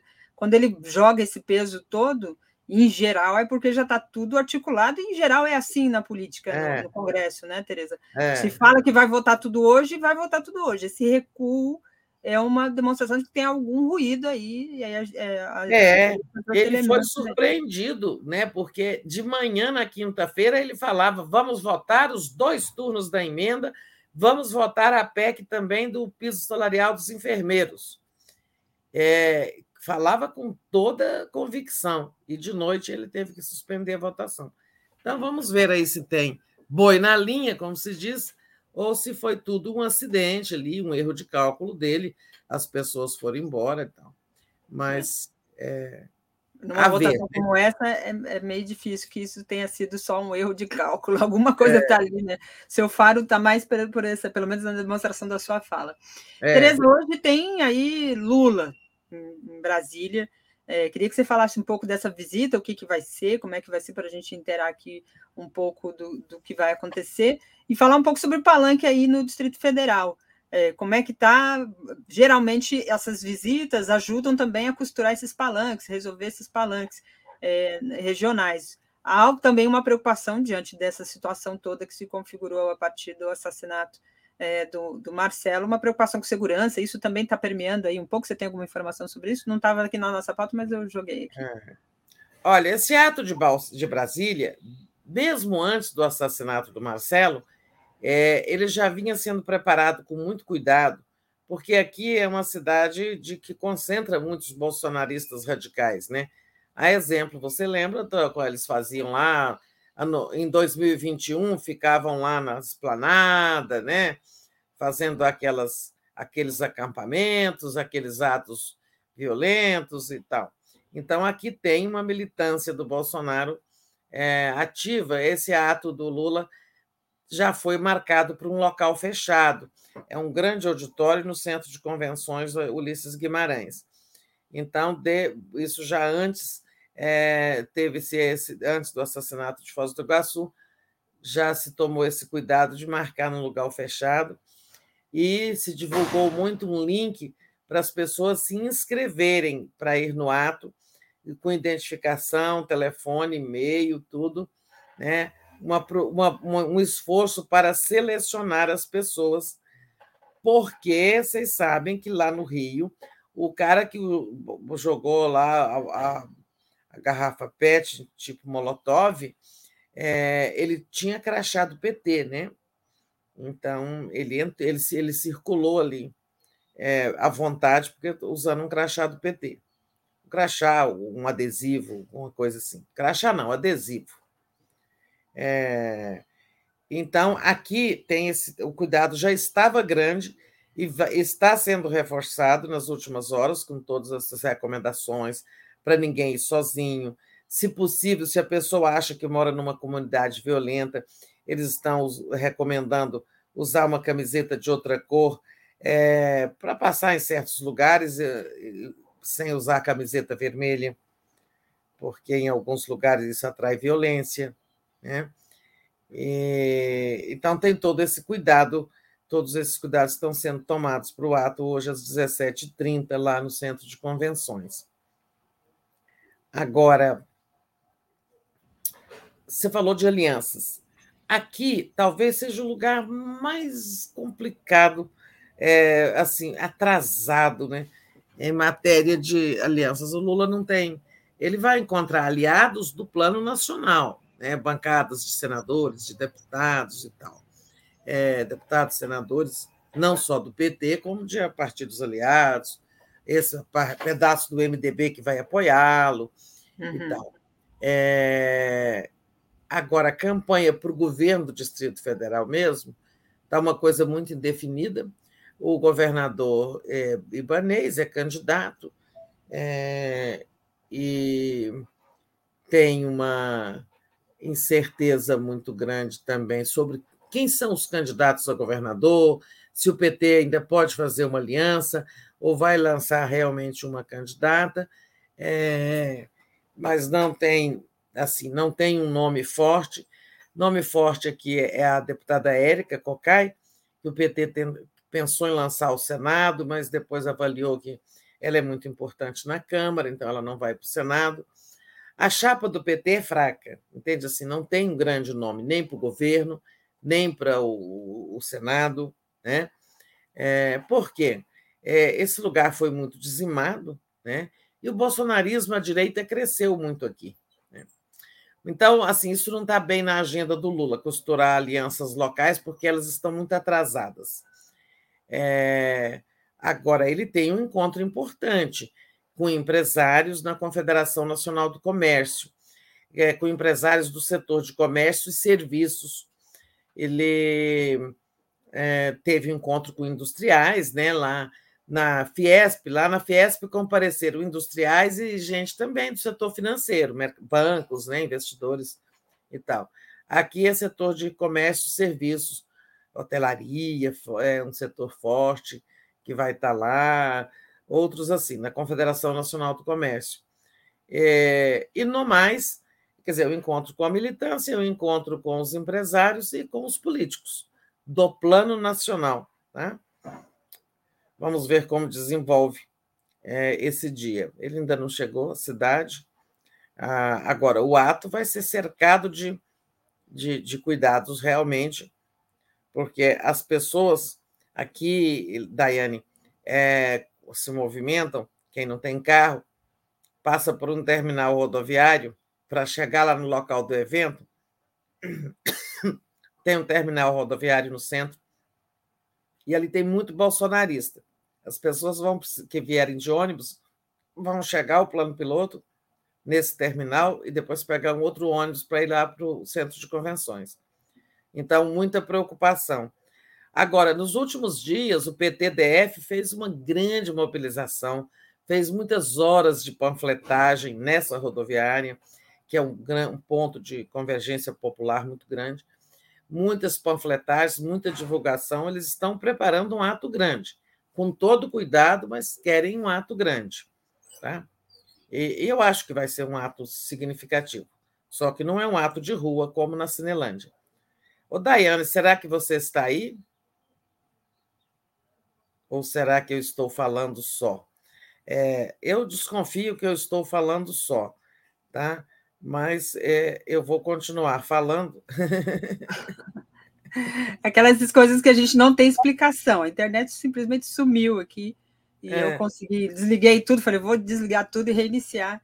Mas, enfim, caí aqui no meio da sala, vamos dizer assim, de transmissão. Eu no meio da sala.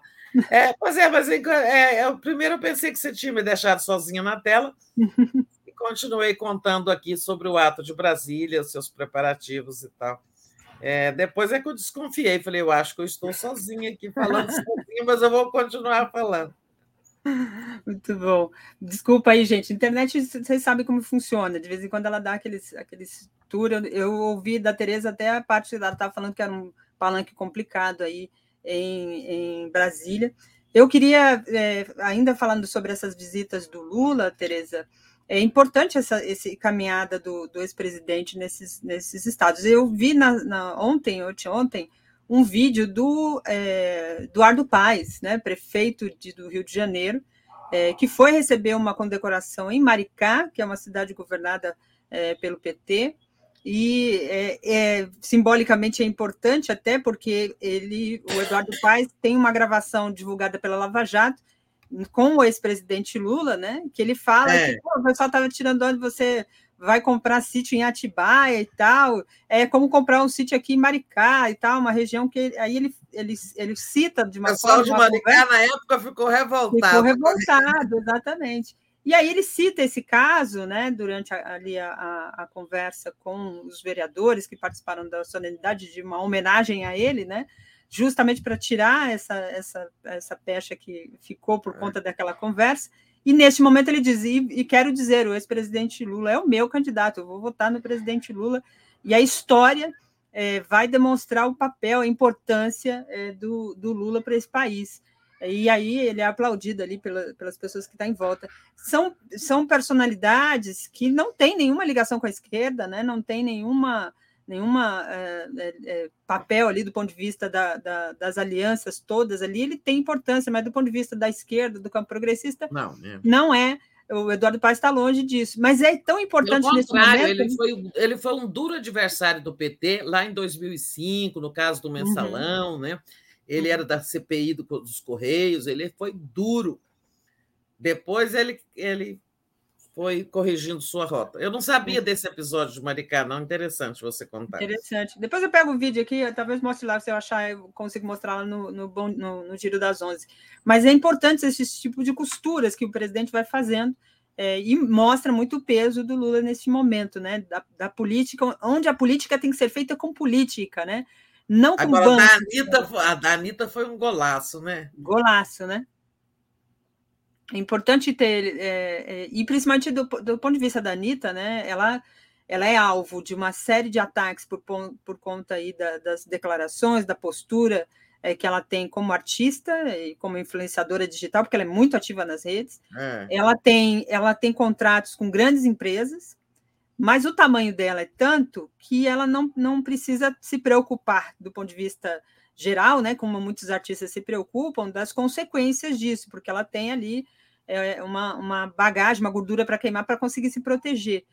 Do ponto de vista é. da juventude, é imenso, né? Porque ela tem uma interlocução com a juventude muito grande, né? Assim como Nossa. outros artistas, Ludmilla, é, enfim, os artistas ligados ao mundo do rap, do samba, ela tem uma interlocução muito grande com essa juventude, né, Tereza?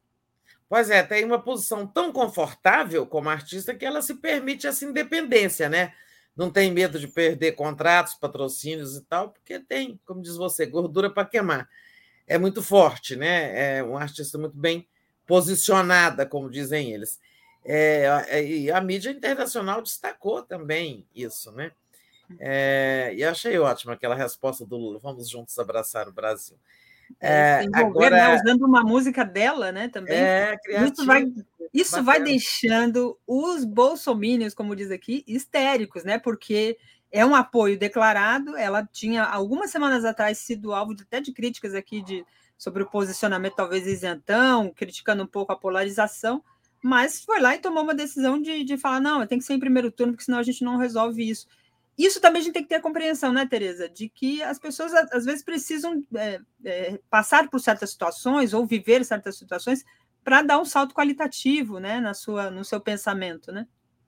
Exato, é, tem o tempo de maturação, né, de um posicionamento. Agora, certo é que quem não se posicionar nesse momento carregará uma marca, né, para a vida, porque essa é uma encruzilhada é uma encruzilhada muito grave da vida brasileira. Né? É, também o mesmo vale para o Felipe.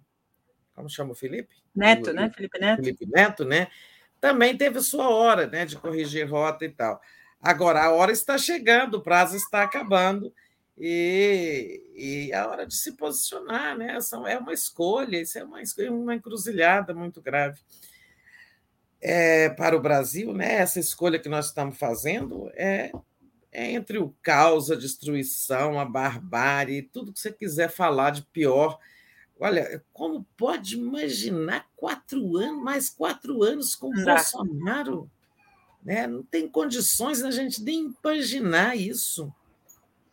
Não, se, se nesse período acontecem situações é, é, é, criminosas, como aqui aconteceu com Marcela Ruda, é, num aniversário, Bolsonaro ganhando, essa gente vai, essa gente com esse discurso já se sente à vontade para fazer o que é. faz. Né? Imagine ganhando a eleição novamente. E ele, e ele, ele se ganhar a eleição, Aí todas as garras serão postas, todas as unhas serão postas de fora, as garras do ditador que ele quis ser e não teve condições no primeiro mandato, mas no segundo ele vem com tudo, né? Bom, isso não vai acontecer, mas é, é, a gente começou com a Anitta, mas sobre a importância de se posicionar, porque a escolha é essa, né? A Marina Silva está dizendo hoje: Bolsonaro mais quatro anos será a destruição completa da Amazônia. Da Amazônia, porque ela está falando, porque é um caso, né, toca muito a ela, ligada uhum. muito a essa questão, mas não será só da Amazônia, é de tudo, né? É de tudo, é inimaginável. Quatro, mais quatro anos sem com o Bolsonaro é uma coisa inimaginável para o Brasil. É, e, por fim, temos assim, um último assunto de, de, de pauta, que eu queria falar um pouquinho, é esses militares querendo fazer apuração paralela, né? Eu acho que se fosse uma proposta honesta, né? A gente ia falar, tudo bem, eles vão apurar e vão chegar ao mesmo resultado do TSE. Né? Uhum. É, pegar os boletins de urnas, somar, vai chegar ao mesmo resultado do, do, do, dos, tribu, dos computadores do TSE. Eles também têm seus computadores. O problema é, não é isso, né? É, o problema é que se essa apuração né, deliberadamente produzir um resultado diferente do TSE, está criada a confusão. Né? Aí fica assim a pergunta: é, mas quem está errado? A apuração militar ou o TSE que está roubando? Né? É, então, é a apuração paralela, eles podem fiscalizar, né? eles sugerir, as sugestões deles não vão ser mais acolhidas. As sugestões acolhidas foram até janeiro, o tribunal já deixou isso muito claro, todo mundo foi chamado a fazer sugestões, tinha data e tal. Aí passou. Então, não vai ter mais mudanças nas regras, no sistema e tal. Agora, é, eles vão, vão se, inscreveram para fiscalizar, vão participar da fiscalização, né? É, podem pedir auditoria, tudo podem. E podem também fazer, como o ministro Faquim já disse, qualquer um pode fazer uma apuração paralela, pegando os boletins de urna, né? cada urna vai ter o seu boletim, e somando. Então, se eu quiser ficar aqui somando, aliás, os veículos de comunicação fazem muito isso. Fazem isso. É. A sociedade né, para tentar é, chegar na frente, dar o resultado primeiro de quem ganhou e tal. Isso eles podem fazer. O problema é a, a má fé ou a boa fé, né? Porque se vêm os militares e dizem o seguinte: não, Bolsonaro não teve só tantos votos, não, né? Teve mais que o, o Lula. Né? Uhum, uhum.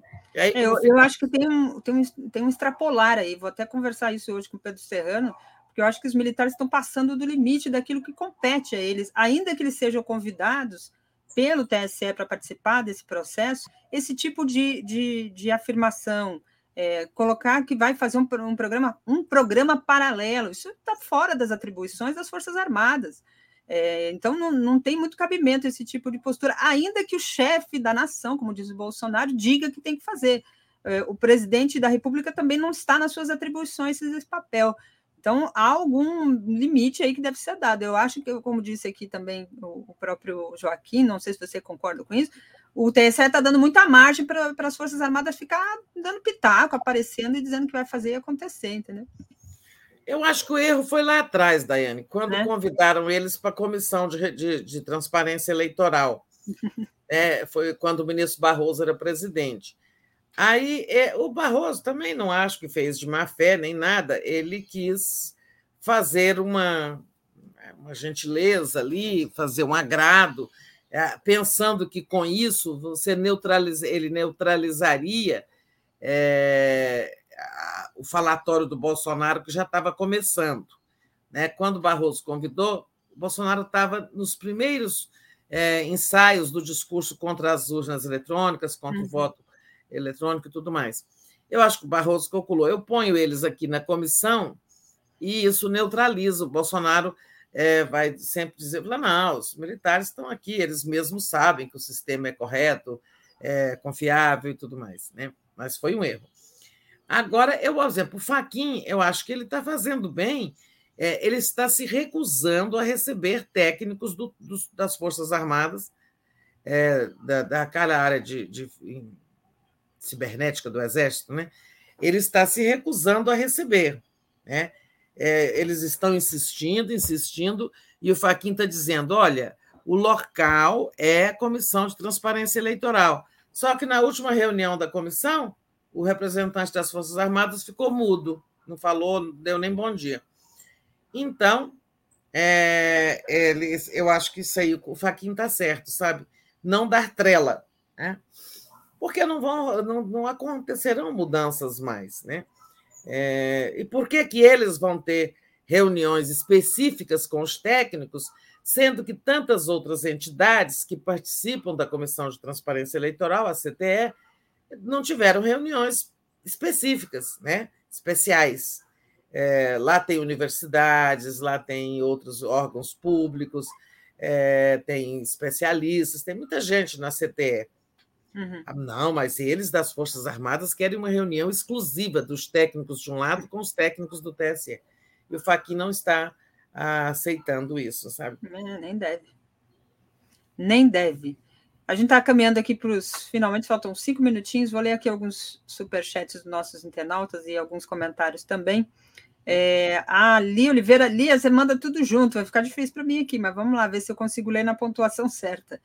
Ela diz aqui: ele quer é, que alguém é, é, viole a urna para impugnar aquele que não lhe interessa pela localização, diz aqui a Lia Oliveira. Uri, Urias Oliveira caçaram o mandato do vereador racista de Tatuí. É, a, tinha uma audiência marcada, né? A sessão marcada aí para ontem, então está confirmando aqui o nosso internauta que o, acho que é o vereador Cláudio Oklahoma, lá do PSL de Tatuí, que fez comentários racistas ali na, nas redes, é, foi teve mandato cassado, boa notícia. Boa. É, eles, eles, é que eles aprendam, né, que seja educativo. A gente conhece, mas é, sabe que é difícil. O Euclides Roberto Novaes diz: cai uma, tá com a gente. Tá tudo certo, né? Quando eu caí, está se referindo a É sobre o tombo, já pouco. Luiz Carlos Reis diz: a propósito daquela clássica linha investigativa, no caso daquela bomba, ele botou aqui entre aspas, na Cinelândia, poderíamos parodiar, the insert, insert, acho que é isso que é a pronúncia. O Aurélio Galvão diz: Tereza, em última instância, pode-se recorrer às cortes internacionais de direitos humanos, é, no caso do Marcelo Arruda. Ele, ele fala aqui na afirmativa, né?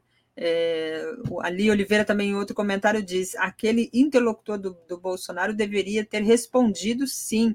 Conheço o sentido figurado e também sei que ele é usado por uma autoridade aos governos, aos governados, que ele recomenda que se am, am, amem, orienta comportamento ali, é, disse aqui a nossa querida Li Oliveira. O Edson Doviso, parabéns a Tereza, também, assim como muitos do canal é, TV 247, com análise bem pertinente e esclarecedora, além de muito combativa. Disse aqui, obrigada, Edson, agradeço aqui a sua participação e colaboração aqui com a gente. É, tem também muita gente aqui na, no chat, Teresa, falando sobre essa questão ainda é, do, do, caso do Marcelo, né? Muita gente é, citando aí as, as situações que ainda permeiam né, essa investigação. Ontem teve a informação da saída da, da delegada, que era bolsonarista, também é uma, uma boa informação. É, a gente vai acompanhar aí a votação no Congresso, como é que ela vai se desencadear a partir da sua, da sua análise aqui. Vou passar rapidinho, Tereza, a nossa programação de hoje aqui também. Hoje a gente começou, como eu disse, com bom dia. É, na sequência tem Helena e Mário Vitor, assassinato político, Bolsonaro diz que não tem nada a ver com isso, mas tem. Essa aqui é a tema do programa com a Helena e Mário Vitor. Giro das Onze lá comigo e com o Conde. Corrupção, violência e caos, mas ainda não entendeu o tamanho do problema, né? O, o, o país ainda não entendeu o tamanho do problema. Terrorismo raiz, às 13 horas, com primeira, primeira bala, depois a bomba, com Vinícius de Carvalho, no podcast do Conde. 14 horas, eleições, a disparada da violência bolsonarista com a Paula Miguel, 15 horas, Estado de Direito, é, comigo lá e Pedro Serrano, a retórica do ódio e o assassinato de Marcelo Arruda. 16 horas, Observatório das Eleições com Fernando Horta. 17 horas, Távola é, de fim de tarde. Terrorismo, esse é o tema do, do programa lá do Távola. 18 horas, Léo ao quadrado. 18h30, boa noite. 247 com a Tereza. 22 horas, o dia e 20 minutos. E encerrando sempre a nossa programação live do Conte. Tereza, boa terça-feira. O pessoal vai te ver lá no Boa Noite mais tarde, não é isso? Isso. É, Para você também. É, vamos ver. Eu não sei se eu vou lá no ato. Estou é, inscrita, mas é, coincide com o Boa Noite, ou se eu vou tentar fazer uma entrada de lá. Em suma, nos vemos mais tarde. É isso aí. Bom dia a todos, todas. Obrigada, gente. Até mais. Daqui a pouco a gente está lá no giro. Hoje tem é, o Paulo Pimenta, Alice Portugal, ambos parlamentares. É, tem ainda na sequência o Alberto Carlos Almeida, que vai fazer uma análise sobre essa questão das pesquisas. E finalizando ali a nossa conversa, Sara York. Então, Estou com vocês lá daqui a pouco às 11 horas no Giro das 11. Beijo, tchau, tchau.